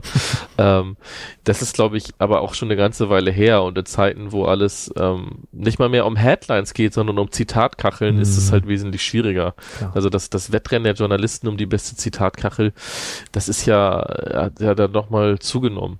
So, und auch für mhm. Journalisten ist das Geschäft wesentlich härter geworden, weil eine Zitatkachel kann dir heutzutage jeder basteln. Dafür musst du nicht Journalismus studiert haben und eine Ausbildung gemacht haben. Das ist leider auch so. Ja, aber ich glaube zum Beispiel, dass das Aufkommen in Freiburg nicht größer ist. Zum Beispiel. Nee, das, das stimmt. Und ich glaube auch nicht, dass es irgendwo, ja gut, Köln wird es größer sein, okay, fair enough. Hm, Frankfurt vielleicht noch. Ballungsraum, Ruhrgebiet schon auch. Ne? Ja, ne? also weiß ich weil, gar weil, nicht. Weil, ähm, ich habe ich hab das Gefühl, dass dort vor allem natürlich auch noch mal ähm, der Springer Verlag noch mal größer ist. Ja, aber ich weiß nicht, Bochum, hm, Sehe ich nicht. Ja, Reviersport, der Westen. Ja, das Problem so, bei den ganzen Sachen ist, glaube ich, die gehören irgendwie alle zusammen. Ja, das stimmt. Also das ist auch so ja, eine gut, Sache. Ist Köln nicht auch alles im Endeffekt Dumont? Also ja, wahrscheinlich. Ja, ich weiß es nicht. Weiß ich nicht, keine Ahnung. Ich weiß, da gibt es den Kölner Stadtanzeiger und den Express und die Bild. Gut, aber die Pressekonferenzen sind tatsächlich kurz und knackig. Die äh, alle Bundesligisten müssen die auch zur Verfügung stellen. Also das ist das auch stimmt. tatsächlich für uns äh, vom Weserfunk schön, dass man mhm. die sich einfach anschauen kann, auch hinterher noch. Ähm, das ist, ähm, nun muss man sagen, gut, das Problem bei Werder kommt halt selten so viel Erkenntnisreiches noch da raus, was man nicht irgendwie schon weiß oder was an anderer Stelle irgendwie publiziert wurde. Aber trotzdem gibt es die Möglichkeit, das zu machen, das zu schauen. Und man muss dazu sagen, dass es äh, Tradition ist bei Werder Bremen, das war vorher auch schon so und jetzt ist es auch bei Ole Werner so, dass danach noch äh, mit den Journalisten gesprochen wird. Ja. Ne? Ich weiß nicht, wie das bei anderen Vereinen ist, aber bei Werder ist das auf jeden Fall so. Also, wenn die Kameras aus sind halt und so. Ja. Genau. So, also Platz 12. Ich muss sagen, ich bin immer noch super zufrieden und sehe ziemlich optimistisch in die Zukunft. Ja, ich, ich finde das auch, aber es, vor allem ist es die Entwicklung und, und ja. nicht nur Platz 12. Also man hat jetzt Punkte geholt, zweimal in Folge gegen Wolfsburg und gegen Frankfurt, wo man vorher nicht unbedingt gesagt hätte, das sind jetzt Spiele, wo du punkten musst. Ähm, Gut, Wolfsburg ist jetzt schon in eine veritable Krise mittlerweile reingerutscht, Stimmt, ja. aber äh, vielleicht haben wir die auch mit ausgelöst, kann man sicher auch einreden. Wer weiß. Wer weiß. Ähm, also bis auf die Spiele halt gegen Heidenheim und Darmstadt waren die Spiele, wo Werder punkten musste, hat Werder dann auch gepunktet oder gewonnen. Ja, und Viktoria so. Köln war jetzt auch nicht so cool, ne? Ja, das ist Pokal, erste Runde bei einem Dritt- oder Viertligist und das liegt diesem Verein einfach nicht mehr. Den Eindruck, das ist äh, absurd. Aber gut. Ja, das, man ist ja schon fast dran gewohnt. Ja, das liegt irgendwie am Norden, glaube ich. Also da muss irgendwas im Wasser drin sein, weil der HSV kann das ja auch prima. Also jetzt nicht gerade in dieser Saison, aber ansonsten konnten die das auch immer richtig gut. Also das ist echt ja. komisch. Nun gut. Die Frauen sind im ja. Moment auf dem siebten Platz, spielen meiner Meinung nach eine hervorragende Saison bis jetzt. Mhm. Kann man nicht anders sagen. Haben die letzte Saison auf dem achten Platz abgeschlossen und haben sehr, sehr coole Neuzugänge, muss man sagen. Und eine wirklich gute Mannschaft. Also. Die spielerische Entwicklung der Werder mhm. Frauen im Vergleich zur letzten Saison auch. Also da es war äh, von der letzten zur vorletzten Saison, wo man vorletzte Saison ist man mit einer absurd niedrigen Zahl an eigen erzielten Treffern hat man die Klasse gehalten. Mhm. Das ist glaube ich nach wie vor, also das ist glaube ich ein Rekord fast für die Ewigkeit. Man hat letzte Saison schon gesehen, dass da ein wirklicher Sprung in der Entwicklung war, was die spielerische Entwicklung angeht und der ist aber zu dieser Saison nochmal exponentiell für mich. Also nicht nur die Anzahl der erzielten Tore, sondern auch einfach die Anzahl an Chancen, die man sich rausspielt und ähm, das äh, ist einfach wirklich toller Fußball, den diese Mannschaft spielt. Ähm, Thomas Horsch machte als Trainer wirklich einen Top-Job. Die Spielerinnen, die verpflichtet wurden, haben größtenteils eingeschlagen. Die Entwicklung, die man dort sieht, macht wirklich, wirklich Spaß. Total. Absolut. Und ich weiß noch, wie ich die Weltmeisterschaft gesehen habe in Neuseeland und Australien und dachte so, boah, ey, die Perez, die ist echt gut. Die kann was. Und dann hörte ich nur, dass die zu Bremen geht und dachte so, was? Und dann ist die ja jetzt nicht mal äh, Stamm, ne? Das ist ja unfassbar. Nee. Auch da, also bei den Frauen hat man fast das gleiche Problem wie bei den Männern. Nun war Perez auch, ich glaube, da war, ey, das eng, das Rennen war noch enger als bei den Männern eigentlich. Ähm, die haben sich auch erst abgewechselt, aber Livia Peng hat jetzt auch durch Verletzungen von Perez klar die Nase vorne mhm. und spielt auch eine, eine tolle Saison. Also das, da gibt's dann auch keinen großen Grund, irgendwie die Torhüterin zu wechseln. Ähm, die Mannschaft hält auch gegen gute, gegen die Spitzenteams immer gut mit. Außer heute im Pokal. Es war jetzt an diesem Tag, heute, heute Abend war das Pokalspiel gegen Wolfsburg. Es ist leider 15-0 für Wolfsburg ausgegangen. Da war der Klassenunterschied schon in der ersten halben Stunde zu erkennen. Ähm, aber diese Spiele sind eine Ausnahme mittlerweile. Man hatte das auch in Wolfsburg in der letzten Saison. Das war, glaube ich, 8 zu 0. Aber gerade zu Hause hält man auch gegen die Spitzenteams lange mit. Man schafft es noch nicht zu schlagen, die Bayern oder auch jetzt Wolfsburg. Ähm, das wird wohl auch noch eine Weile dauern in der Entwicklung, aber wenn es so weitergeht, warum nicht irgendwann? Ja, klar, auf jeden Fall. Und sind spannende Spielerinnen, ne? Also Wirtz, ähm, alle, die sich jetzt wundern, ja, die Schwester. Ja. Die tatsächlich auch von Bayer Leverkusen gekommen ist.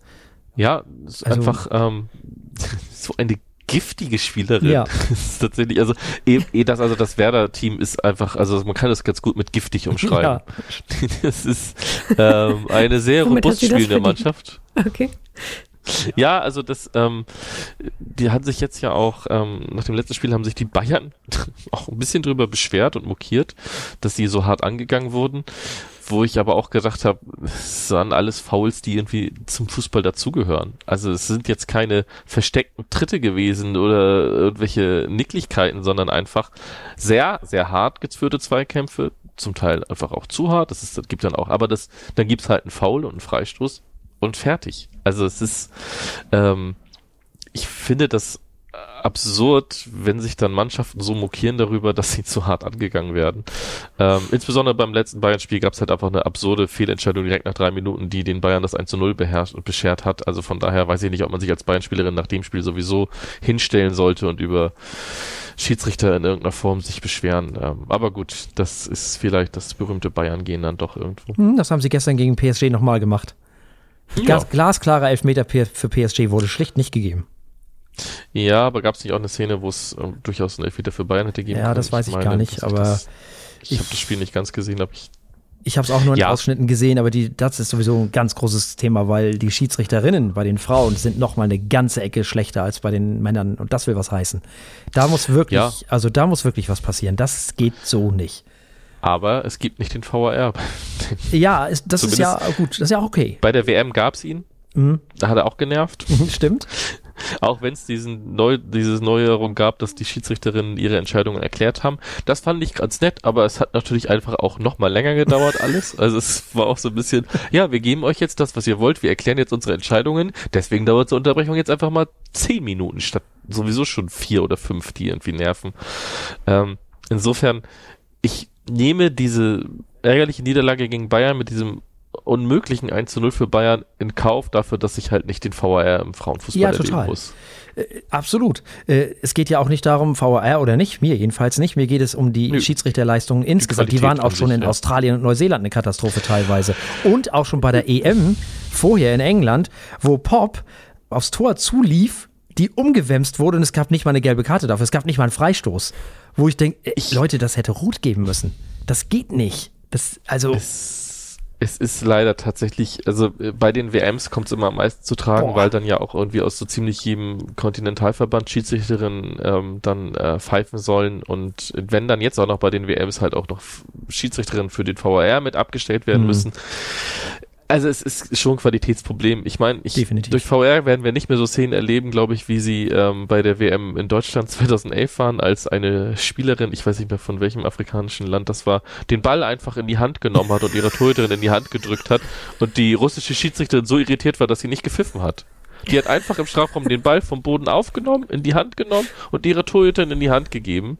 Das findet man auch schnell auf YouTube und sonst irgendwie. Also das ist, und die Schiedsrichterin hat einfach nicht gepfiffen. Ich bin mir sicher, da würde auch im Frauenfußball der VAR dann durchaus eingreifen und sagen, also das ist eigentlich nicht erlaubt. Das machen wir hier so nicht. Ähm, auf der anderen Seite ist das eine Szene, die mich nach wie vor bis heute erheitert, die hätte es ohne VR halt quasi nicht gegeben in der Form, von daher. Nee, das Problem ist, glaube ich, einfach ich glaube, es ist halt ein Geldproblem. Ne? Ja, ja, klar. Es wird sowieso schon zu wenig Geld in die Schiedsrichterausbildung gesteckt. Es wird zu wenig für die Schiedsrichter auch getan. Richtig. Also dem Schiedsrichter an sich kann ich ja nicht vorwerfen, dass der vielleicht nicht so gut ist, wie er sein könnte. Weil der macht das ja nicht mit Absicht. So. Aber ich kann dem DFB und den Verein, ich meine, man darf auch nicht vergessen, auch die Vereine auf der untersten Ebene ist zwar, sind zwar auch die Kreisverbände natürlich für die Ausbildung der Schiedsrichter zuständig, aber dafür, dass jemand Schiedsrichter wird und am Ball bleibt, dafür sind die Vereine zuständig. So. Und ähm, da, das ist halt einfach so. Und da wird einfach zu wenig getan. Und das ist dann natürlich im Endeffekt, ist es ein Geldproblem und dann wird es halt, aus dem Geldproblem wird dann ein Qualitätsproblem. Mhm. Und das ist in der Bundesliga schon teilweise vogelwild, oh, ja. was da für Entscheidungen getroffen werden. Ja. Also das, das, das verstehe ich tatsächlich nicht. Aber ich verstehe halt auch nicht, ich weiß halt auch nicht, wie sich das, wie das ist, wenn du irgendwie als Schiedsrichter aus, ich weiß nicht, Grevenbräuch irgendwie dann bis ins tiefste Bayern fahren musst, um dann da ein Spiel zu pfeifen und eine Woche später bist du halt irgendwie in Bremen und pfeifst da ein Spiel und das alles für eine Summe, die, glaube ich, schon dafür sorgt, dass du unter der Woche trotzdem noch voll arbeiten musst. Ich meine, de facto ist es im Herrenfußball ja schon so, das sind zwar keine Profi-Schiedsrichter, aber wirklich arbeiten muss, nee, keiner von Glaube ich auch nicht. Nee, nee, nee. Dass es viele dann tun, wie Herr Eitekin mit irgendwelchen Firmenbeteiligungen und sowas, ist ja nochmal was anderes. Mhm, mit ESO-Stuff ähm, und so. Mhm. Genau, aber sie müssten es nicht. Ich habe die Summen nicht im Kopf, die die Schiedsrichterinnen in der Bundesliga bekommen, aber ich befürchte, es wird nicht so viel sein wie bei den Männern. Steht zu befürchten, ja. Ja. Ja, klar. Also es, da muss auf jeden Fall eine Professionalisierung her. Das äh, Weil sonst, äh, ne, das, die kommen mit der Entwicklung irgendwann nicht mehr mit, sozusagen. Die Spielerinnen werden besser und besser und besser. Die Spiele selber werden besser und besser und besser und die Schiedsrichterinnen. Und schneller einfach. Ja, genau. Und auch athletischer eben, genau. Und die Schiedsrichterinnen halt nicht. Also die kommen halt nicht mit. Und das ist halt schwierig. Also ich behaupte auch mal, ein Top-Schiedsrichter aus den 70er Jahren, der könnte heutzutage mal von den Regeländerungen abgesehen auch kein Spiel mehr pfeifen vernünftig. Nicht viele. Ähm, das äh, ist, glaube ich, einfach, weil die Entwicklung, die im Fußball, was einfach auch auf was du achten musst, aufgrund der Geschwindigkeit, die sich so verstärkt hat, ist, ähm, ja, die müssen schon wirklich topfit sein, die Schiedsrichter. Und dann, das sieht man ja auch, wenn sich ein Schiedsrichter mal verletzt und wie, ähm, wie lange die auch dann raus sind, weil bis sie wieder auf Top-Niveau sind, Mhm. dauert das halt auch körperlich. So. Na klar. Und das sieht man im Frauenfußball leider dann auch, dass die Schiedsrichterinnen nicht unbedingt immer alle voll austrainiert wirken. Klar. Natürlich. Ja, weil sie es halt nicht professionell ausüben Wie- können, auch, ne? Wie sollst du es auch machen? Das kannst du auch da. Ich kann es den Schiedsrichterinnen nicht vorwerfen. Ja. Die machen das nicht mit Absicht, die treffen nicht mit Absicht Fehlentscheidungen.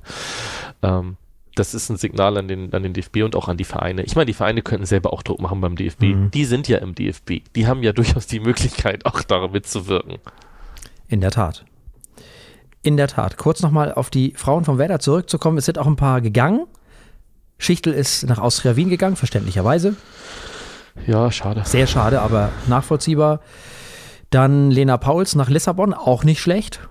Mhm. Kann man auch machen. Habe ich noch einen Verkehr, eine Verkehr? Annike Borbe, Ja, richtig, nach Wolfsburg. um die Nummer drei zu sein. Herzlichen Glückwunsch. Ja, nun. Aber finanziell wird es sicher Auf auch gut ausgegangen Auf sein. jeden Fall, auf jeden Fall. Jetzt auf dem siebten Platz und spielen, wie gesagt, eine hervorragende Saison, jetzt mal unabhängig vom DFB-Pokal. Also, es macht richtig Spaß, denen zuzugucken, muss ich ganz ehrlich sagen. Ich freue mich immer, wenn das irgendwo übertragen wird und ich da irgendwie was aufschnappen kann und das gucken kann. Es ist wirklich fantastisch. Ein Riesenfan.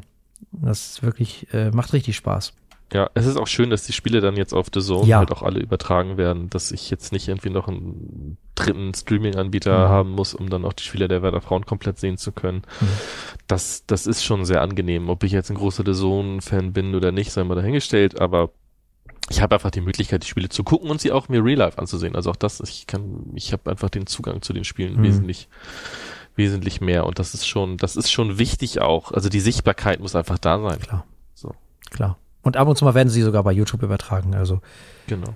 das ist Das ja auch. Pokalspiel heute Abend zum Beispiel auch, weil es Ja. für die Pokal, für den Pokal gibt es äh, keinen übertragenen Sender. Ah ja, okay. Mhm.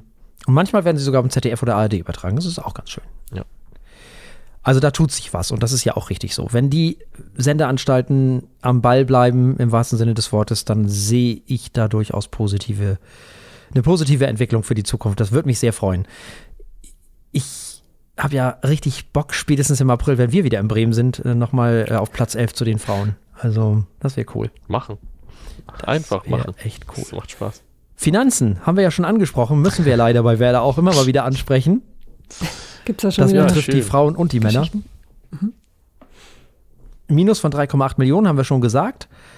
Umsatz ist aber gestiegen dafür von 92,8 auf 115,3. Ja. Sponsoring ist gestiegen und zwar um das Doppelte fast. Medieneinnahmen sind natürlich gestiegen, ist ja klar. Erste Liga halt. Allerdings auch der Personalaufwand gestiegen, nämlich um 13,4 Millionen. Das liegt einfach daran, dass die Gehälter höher sind. Mhm. Ist ja logisch. Und weil sie eben auch äh, 2022 die Mannschaft irgendwie zusammengehalten haben und dann noch Niklas Stark dazu geholt haben, Amos Pieper dazu geholt haben und Jens Day dazu geholt haben. Das fällt natürlich dann äh, schon ins Gewicht. Transfereinnahmen hatten sie aber dafür irgendwie nicht so richtig. Das hat sich dann in diesem Sommer geändert, haben wir ja schon besprochen. Und deswegen hofften die leitenden Personen halt, dass im Geschäftsjahr 23, 24 da wieder mit einem positiven Ergebnis abschließen zu können dass diesen Fehlbetrag dann mal mindestens ausgleicht. So. Okay.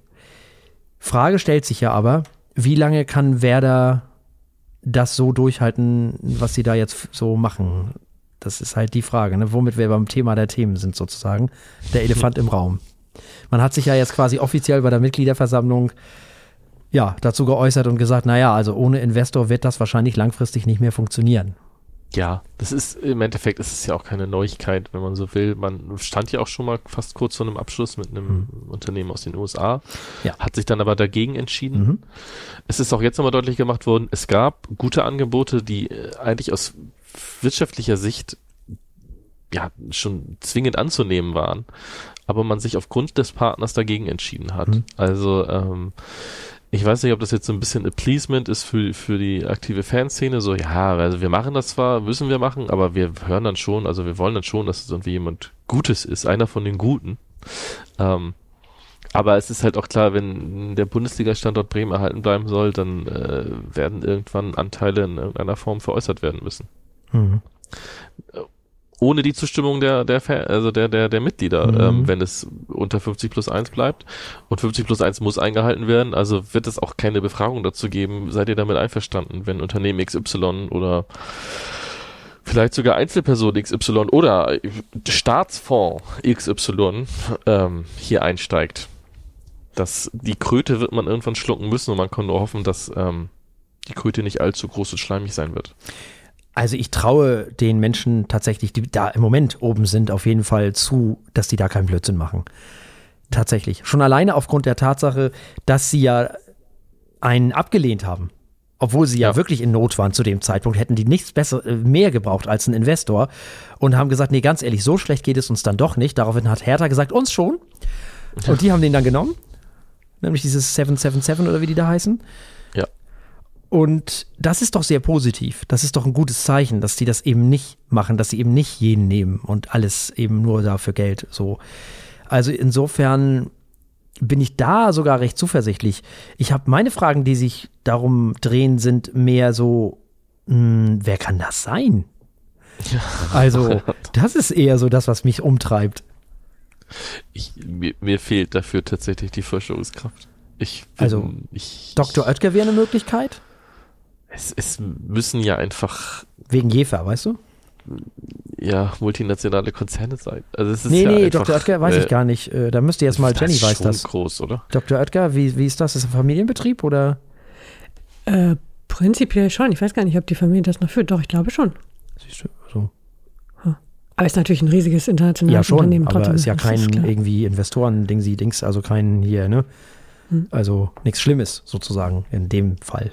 So.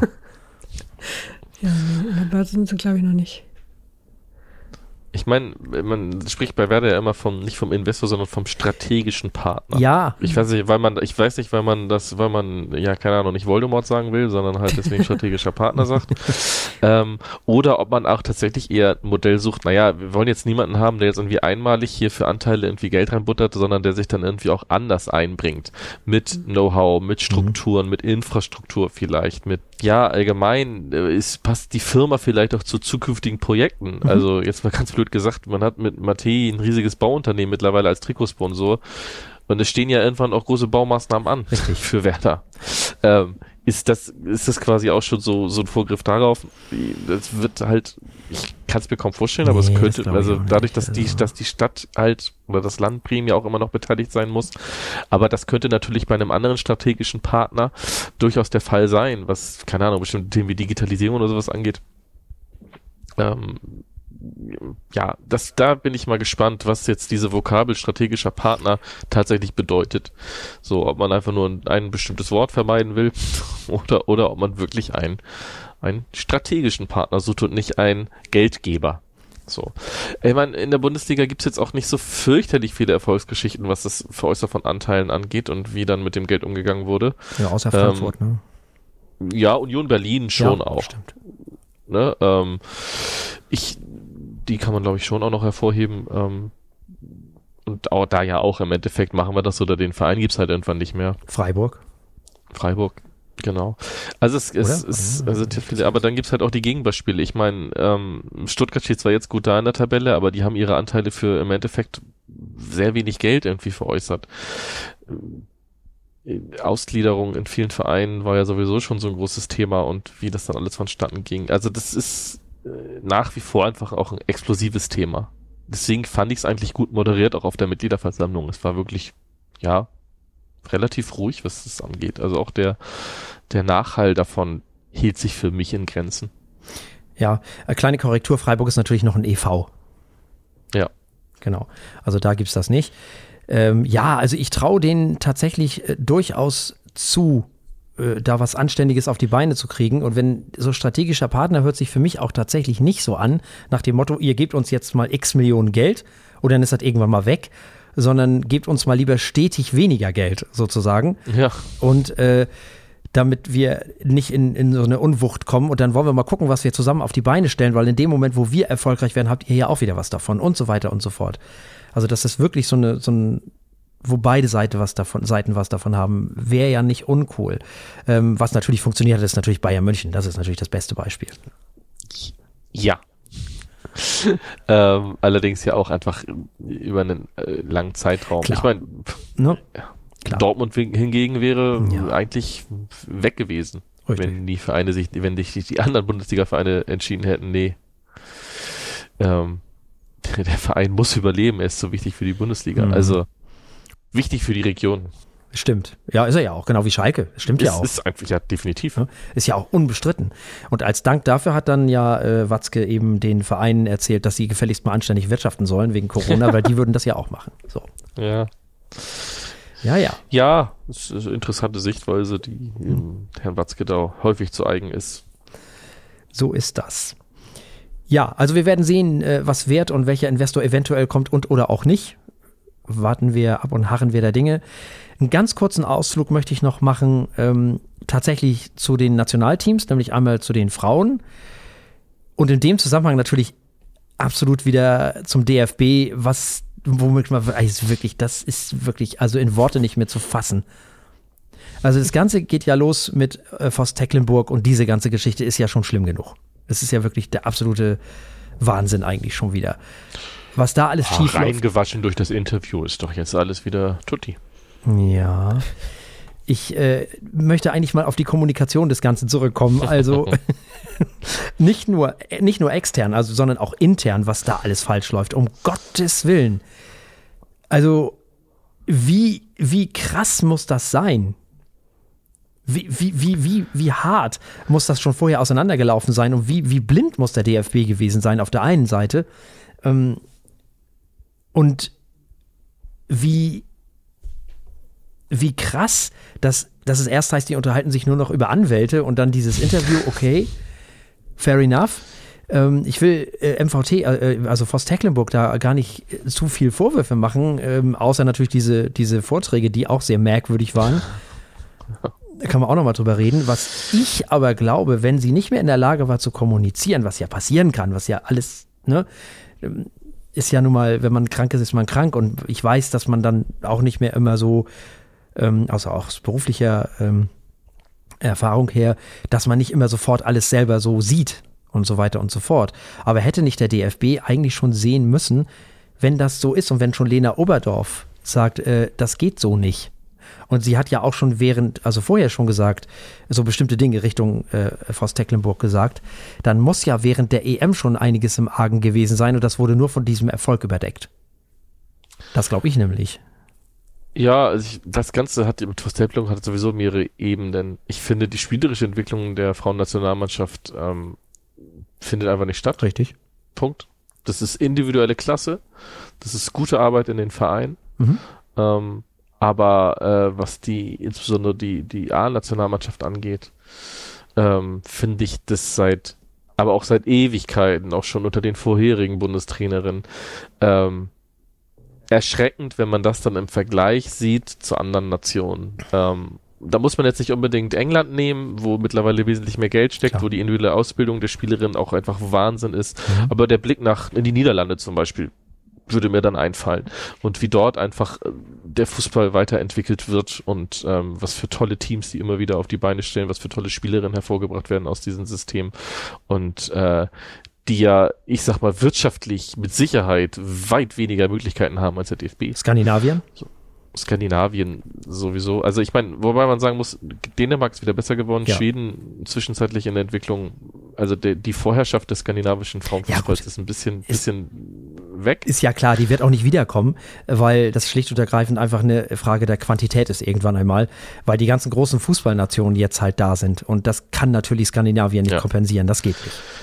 Genau. Ich meine, man hat sich leider eher ein Beispiel an Frankreich genommen, weil da finde ich es ähnlich. Das ist viel individuelle Qualität, aber ich sehe da nicht unbedingt ähm, Teams immer auf dem mhm. Rasen. Aber das, ähm, das ist ja schon mal die erste Ebene. Ich finde, ich finde tatsächlich äh, sportlich ist es schon fragwürdig die Entwicklung gewesen. Nun hatte man halt den Erfolg, den Erfolg bei der EM. Puh, ja, weiß ich nicht, ob man sich dann nicht auch hätte zusammensetzen können und sagen können, naja, es ist ja ein großer Erfolg vor, vor Stecklenburg. Vielleicht wäre es trotzdem aber jetzt mal an der Zeit, dass sich die Wege trennen. Aber man hat ja lieber ähm, den Vertrag äh, verlängert um fünf Jahre. Ne? Genau, das ist nämlich der nächste Punkt. Ich, dieses im Fußball, im Erfolg immer sofort teilweise absurd langfristige Verträge rauszuhauen. Aus einer, einer Dankbarkeit gegenüber Einzelpersonen, wenn man so will, ähm, finde ich manchmal sehr irritierend. Ich weiß nicht, also, DFB und Dankbarkeit, ja, ich weiß nicht, ja. So, wie anders, welche Gründe kann es sonst geben? Dummheit. Also Dankbarkeit über diesen Sport, ja, gut, klar. Das, die, die, die spielt da ja dann einfach mit rein. So, also das, dann frage ich mich aber auch, welche, wie wir darüber sprechen, dass da scheinbar so vieles am Argen ist. Was macht denn dieser Teammanager, dessen Namen ich irgendwie nicht aussprechen kann? Also, der auch immer die, die, die Interviews und Field Interviews und Pressekonferenzen und sowas begleitet. Wie, was, wie wenig Gespür hat der denn scheinbar für dieses Team? Oder die Co-Trainerin. Ja, der ist ja auch noch da. Und die, ja, die natürlich auch.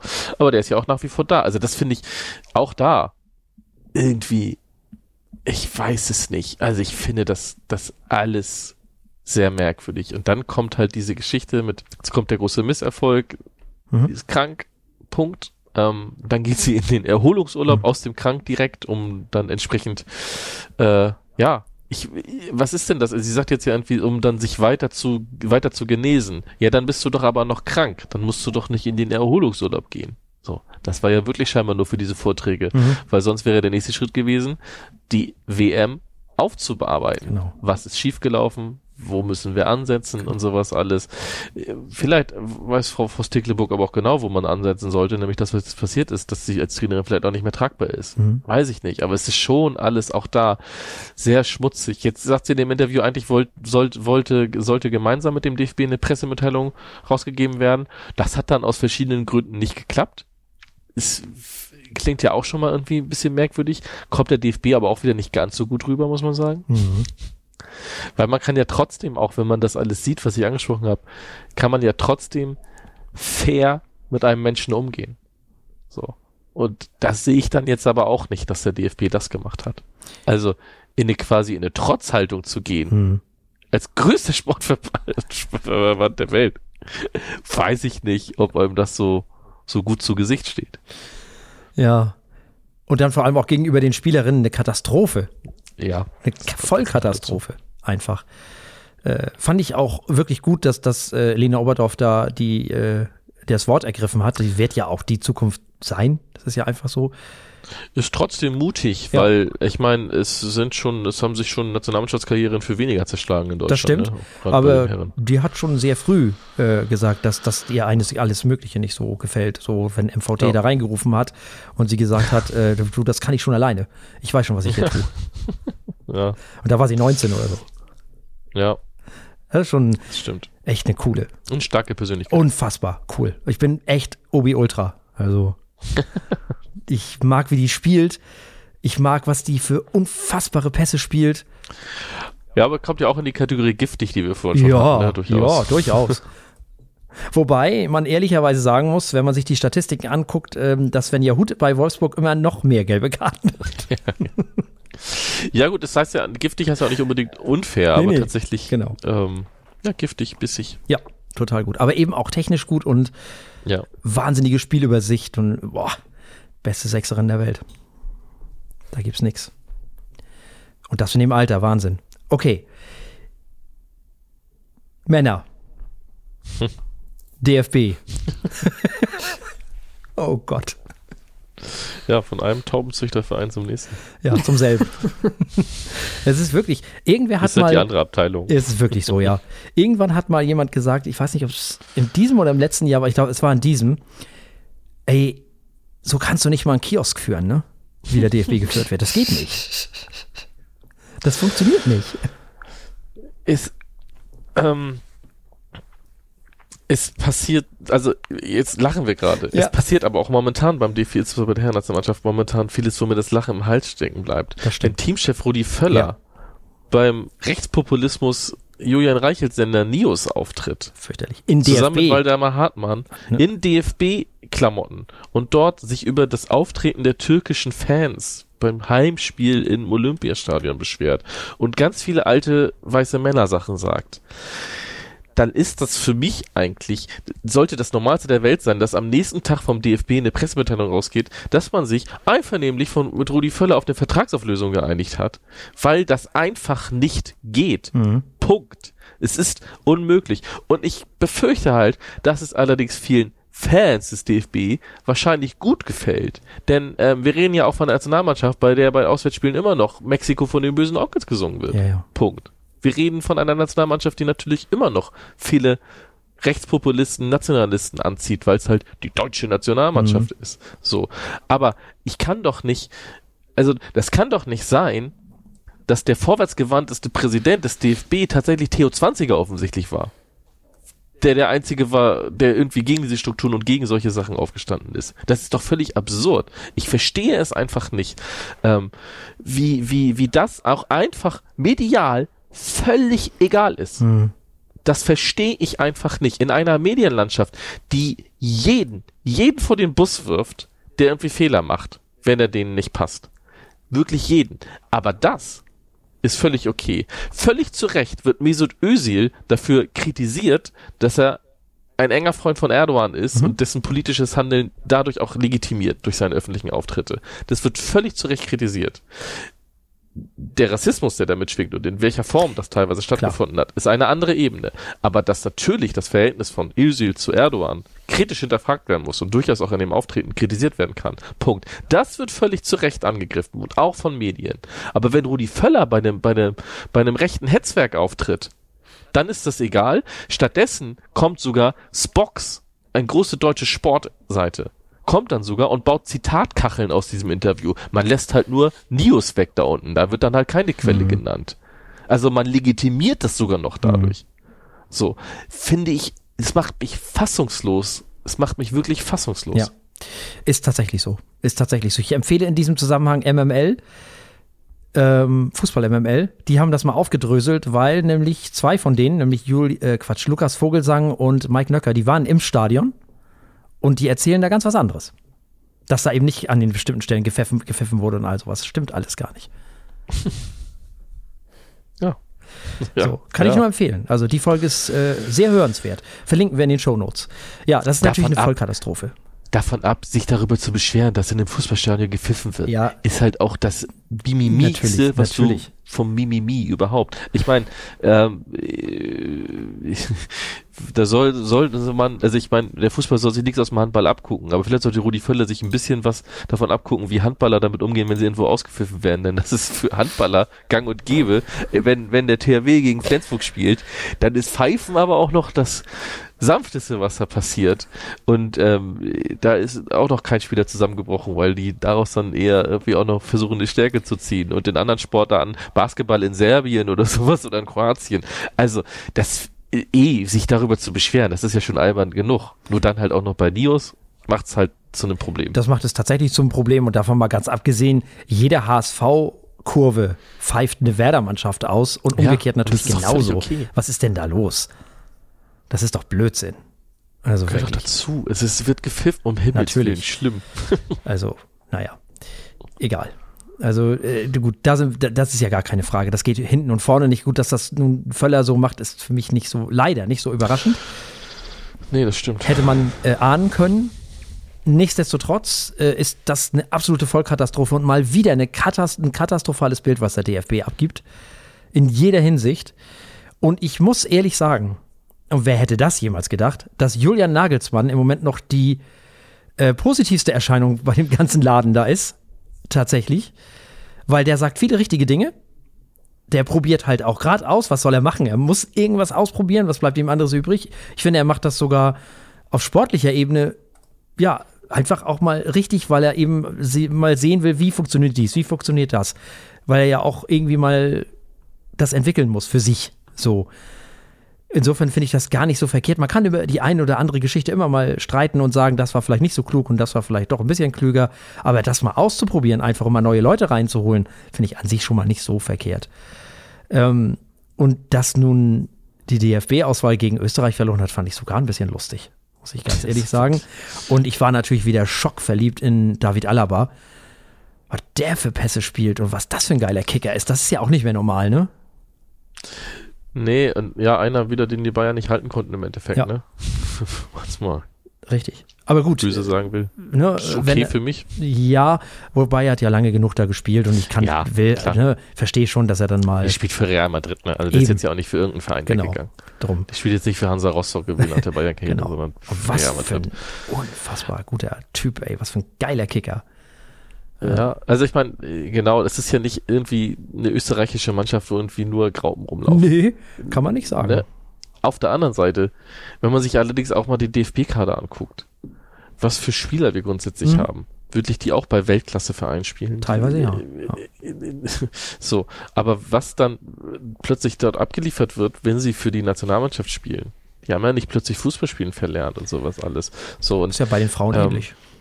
ja, tatsächlich. Nur bei den Frauen ist halt häufig so, dass zumindest auch bei den Turnieren dann die, die, die Qualitätsunterschiede zu anderen Nationen noch so groß sind, dass die individuelle Qualität reicht. Waren. Um, waren, ja, oder waren. Früher noch mehr, dann zum Titel, jetzt reicht's halt, um eine Vorrunde zu überstehen. Nicht immer. Letzten dann auch nicht mehr. So, das ist halt bei den, bei, bei den Männern funktioniert's halt gar nicht. So, dann über die, also das funktioniert ja gegen Liechtenstein vielleicht, aber halt nicht gegen Österreich und nicht gegen die Türkei. Punkt.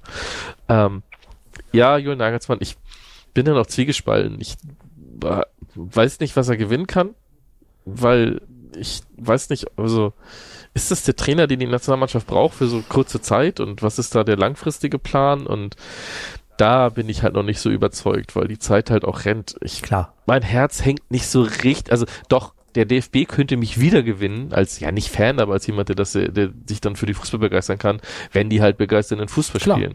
So. Aber wenn dann halt hinterher kommt von sogenannten Experten, man müsste wieder zu den deutschen Tugenden zurück. Ja. Also, pff, scheinbar sind die deutschen Tugenden jetzt bei rechtspopulistischen Sendern auftreten und Mimimi zu machen. Herzlichen Glückwunsch, damit werden wir keinen Titel holen. Also, wenn wir Rudi Völler nehmen, dann sind deutsche Tugenden kein Fahrradhelm zu tragen und Fleisch zu essen. Ja, Ja, vielen Dank. Das, da wirst du kein Fußballspiel mehr mit gewinnen heute.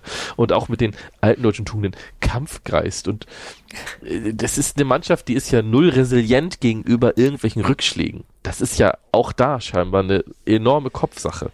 Absolut. Aber das war bei den Frauen auch so. Hast du die gegen Kolumbien gesehen? Ja. Die sind mal so ein bisschen richtig, also körperlich geworden und da, da war Pop aber entsetzt, dass die umgeschubst wurde. Du konntest gar nicht glauben. Und ich dachte so, ja, äh, das darfst du dir gar nicht bieten lassen. Eigentlich musst du gegenhalten einfach und nicht da sitzen und dich wundern.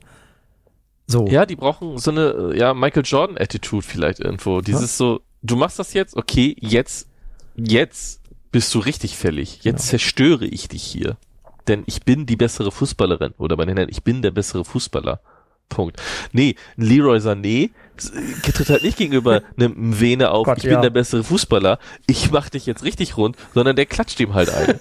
ja, Wow. Und das ist ein Spieler, das hast du bei den Bayern nicht einmal gesehen, dass da irgendwie in diese Situation kommt, dass der so reagiert. Mhm. Also auch da ist es ja völlig absurd. Und das ist ja ohne Zweifel ein extrem, extrem guter Spieler. Der spielt Total. eine Weltklasse-Saison. Aber der zieht das DFB-Trikot über und nichts funktioniert. Komisch, ne? Und Toni Rüdiger ist Stammspieler bei Real Madrid zusammen mit David Alaba. Ja. So, in der Nationalmannschaft denkst du, wer ist der Typ mit den Storchenbeinen? Der läuft wie der Storch durch den Salat. So, also, was ist denn da los? Gündogan. Gündogan ist Spielmacher bei Barca, hat mit City alles gewonnen in der letzten Saison. In der Nationalmannschaft hast du das Gefühl, ja, aber bei Gündogan habe ich manchmal das Gefühl, dass er einfach, ja, dass dem vielleicht einfach die Mitspieler fehlen, die auch so schnell sind im Kopf wie er. Mhm. Vielleicht ist das auch dann ein Thema. Wobei auch da, es ist Musiala, Wirtz, haben wir von die Schwester angesprochen. Florian Wirtz ist jetzt auch kein, nicht ganz so schlechter Fußballer. Stimmt. Also ich, die, die individuelle Qualität, also du kannst das schon auch ein Weltklasse-Team draus machen. So. Da bin ich fest von Äh, überzeugt. total, ja, ja. Ich glaube, die Zeit wird fehlen. Mhm. Ähm, die gehen die Spiele aus und die gehen vor allem die Lehrgänge aus, obwohl ja gefühlt irgendwie alle zwei Wochen so ein DFB-Lehrgang ist Ja, und die Bundesliga wieder pausieren muss. Ähm, aber ich weiß auch nicht, wie sinnvoll dieses Rumprobieren ist, Stürmer dazu zu holen, jetzt im ersten Lehrgang Kevin Behrens, jetzt Marvin Duksch, wie fair das gegenüber den Spielern ist, äh, wobei ich die Behrens-Nominierung auch unterhaltsam fand und schön für Kevin Behrens fand. Ich fand die für Duksch auch cool. Also. Die, ja, die, also, aber bei aller Liebe, das mag jetzt kein Union-Fan hören und vielleicht auch Leute, die Werder Bremen nicht so gut finden. Aber die Qualität eines Marvin Duksch, insbesondere im Kalenderjahr 2023 insgesamt mit der von Kevin Behrens zu vergleichen, was die für jeweils für ihre Teams und für das Spiel, das Fußballspiel ja, ja. tun, es sind dann schon noch andere Welten. Das stimmt. So. Ähm, insbesondere in dem Wissen, dass Niklas Füllkrug die Nummer 1 im deutschen Sturm ist und der halt mit Marvin Duksch nicht ganz so schlecht harmoniert. Ich glaube, also das, das kommt ist, ja noch dazu. Ja, ja, die Idee dahinter auch. Ähm, von daher glaube ich, wir sind die Chancen für eine Marvin dann auch äh, besser Auf in der Mannschaft zu verbleiben, als für Kevin Behrens. Für Kevin Behrens selbst hat es mich gefreut, aber ich hatte da auch schon nicht so die Überzeugung, dass das jetzt der X-Faktor sein wird für die deutsche Nationalmannschaft. Nein, äh, das nicht. Aber äh, probieren konnte man es halt mal. Äh, warum nicht? Hätte ja auch klappen können. Also, ne, wie auch immer. Ähm, das finde ich aber erstmal besser, als einfach immer alles so zu lassen und dann. Ja, ne, klar. So. Äh, aber davon mal ganz abgesehen, fand ich das natürlich. Ich habe das Spiel ja nur gesehen, weil ich wusste, Romano Schmid spielt auf der einen und Duxch auf der anderen Seite und dann waren sie mhm. beide auf dem Platz und ich war glücklich. So. und das war eigentlich auch ganz schön. Und ich konnte Alaba Fußball spielen sehen. Da war für mich sowieso alles fein. Sonst hätte ich das gar nicht gesehen. Ich glaube, das war das erste Spiel seit ich weiß nicht wie vielen Jahren, was ich gesehen habe. Also. Ich wusste gar nicht, wann Anstoß ist. Ich also. habe hab den Anfang verpasst. Ich kann mir das nicht merken. Ich dachte, das wäre um neun, aber das ist, glaube ich, Champions League mittlerweile, ja. was um neun oder 21.05 Uhr anfängt. So eine ganz komische Zeit. Das ist alles so. Ich komme da nicht mehr mit. Schon lange nicht mehr. Schon lange nicht mehr. Wir dürfen uns auf jeden Fall freuen auf eine schöne WM in der ganzen Welt. Zum einen. ja. Und dann im Saudi-Arabien, da freue ich mich ganz besonders, muss ich ganz ehrlich sagen. Das ist, das ist die nächste Glanzleistung des. Also gibt es eine Steigerung vom DFB? Ja, FIFA. Ja. Schau, schauen wir mal, wie bewohnbar Saudi-Arabien dann noch ist in 2034. Ist doch egal, dann bauen die eben was, was bewohnbar macht, was das bewohnbar macht. Ist doch egal. Wie bewohnbar dieser Planet noch ist. Ja, nun. Sagen wir es mal so. Ja, nun. Schauen wir mal. Alles mit dem Schiff erreichbar. Absolut, total. Aber er ist auf jeden Fall krasser Move auch schon wieder. So, so äh, wirklich jedem Fan und jedem Fußballfreund ja auch äh, sowas ins Gesicht, also wirklich, den interessiert ja gar nichts. Nach Katar berührt mich das tatsächlich kaum noch. Es also, ist tatsächlich, ja, ist aber halt wirklich, denke, wenn, ja. wenn die FIFA einen Verstand hätte, dann hätte sie ja merken müssen, oh, das kam aber nicht so gut an. Aber ist denen egal. Oh, das war ja, umsatztechnisch war das ja eine richtig schlechte WM. Ja. Oh, das ist ja auch, als insgesamt war das ja alles auch mit dem Spielplan, mit dem Winter. Das ist ja, nee, ist ja egal, weil es geht ja um den Einzelnen, der sich die Taschen voll macht. So. Und das ist Gianni Infantino. So ist es. Und dann sind das die Delegierten der FIFA. So. Punkt. Aus. Fertig. Und das ist halt Fußball. krass. Aber gut. Da dürfen wir uns auf jeden könnten Fall drauf die freuen. Lande, könnten die Länder, also die, die, die Nationalverbände, durchaus was gegen tun. Können sie. Wenn sie ein Interesse daran hätten. Richtig. Aber haben sie ja auch nicht. Es gab ja mal so ein Aufbäumen von Norwegen ne, eine Zeit lang, ne, gegen alles Mögliche, aber. Ja, dann ist, aber wenn da sich dann keiner anschließt, ist natürlich der norwegische Fußballverband auch einfach dann nicht groß und wichtig genug. So ist es. Das ist dann das Problem. Wenn sich dann nicht Frankreich, Deutschland, England und dann eigentlich auch Brasilien, Argentinien etc. anschließen, ist es halt auch egal. Ja, aber es ist, gibt ein sehr schönes Bild über den Zustand des Fußballs nochmal en gros ab. Ja, das auf jeden Fall. So, in a nutshell.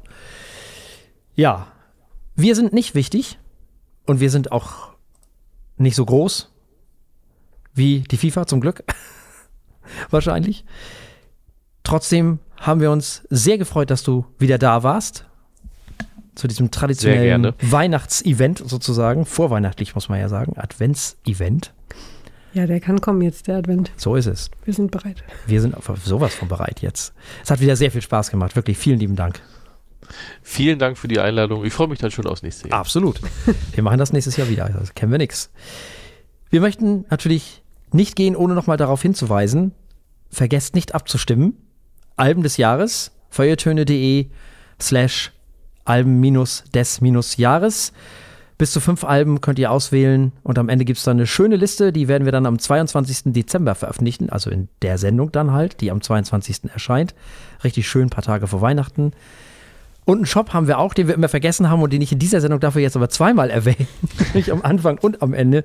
Da könnt ihr euch auch umgucken, gibt es vielleicht was Schönes auch nochmal für Weihnachten. Vielleicht findet ihr ja was Hübsches. So. Also mein Fanartikel der Woche ist die Tasse. Ne? ja. Absolut. Eine schöne Hommage an den Weserfunk. In diesem Sinne, natürlich verabschieden wir uns von Kim und freuen uns darauf, dass er im nächsten Jahr wieder da ist. Tschüss. genau so. Und sagen, bleibt uns an dieser Stelle nichts anderes als zu sagen, bleibt uns gewogen. Bis zum nächsten Mal. Tschüss. Tschüss.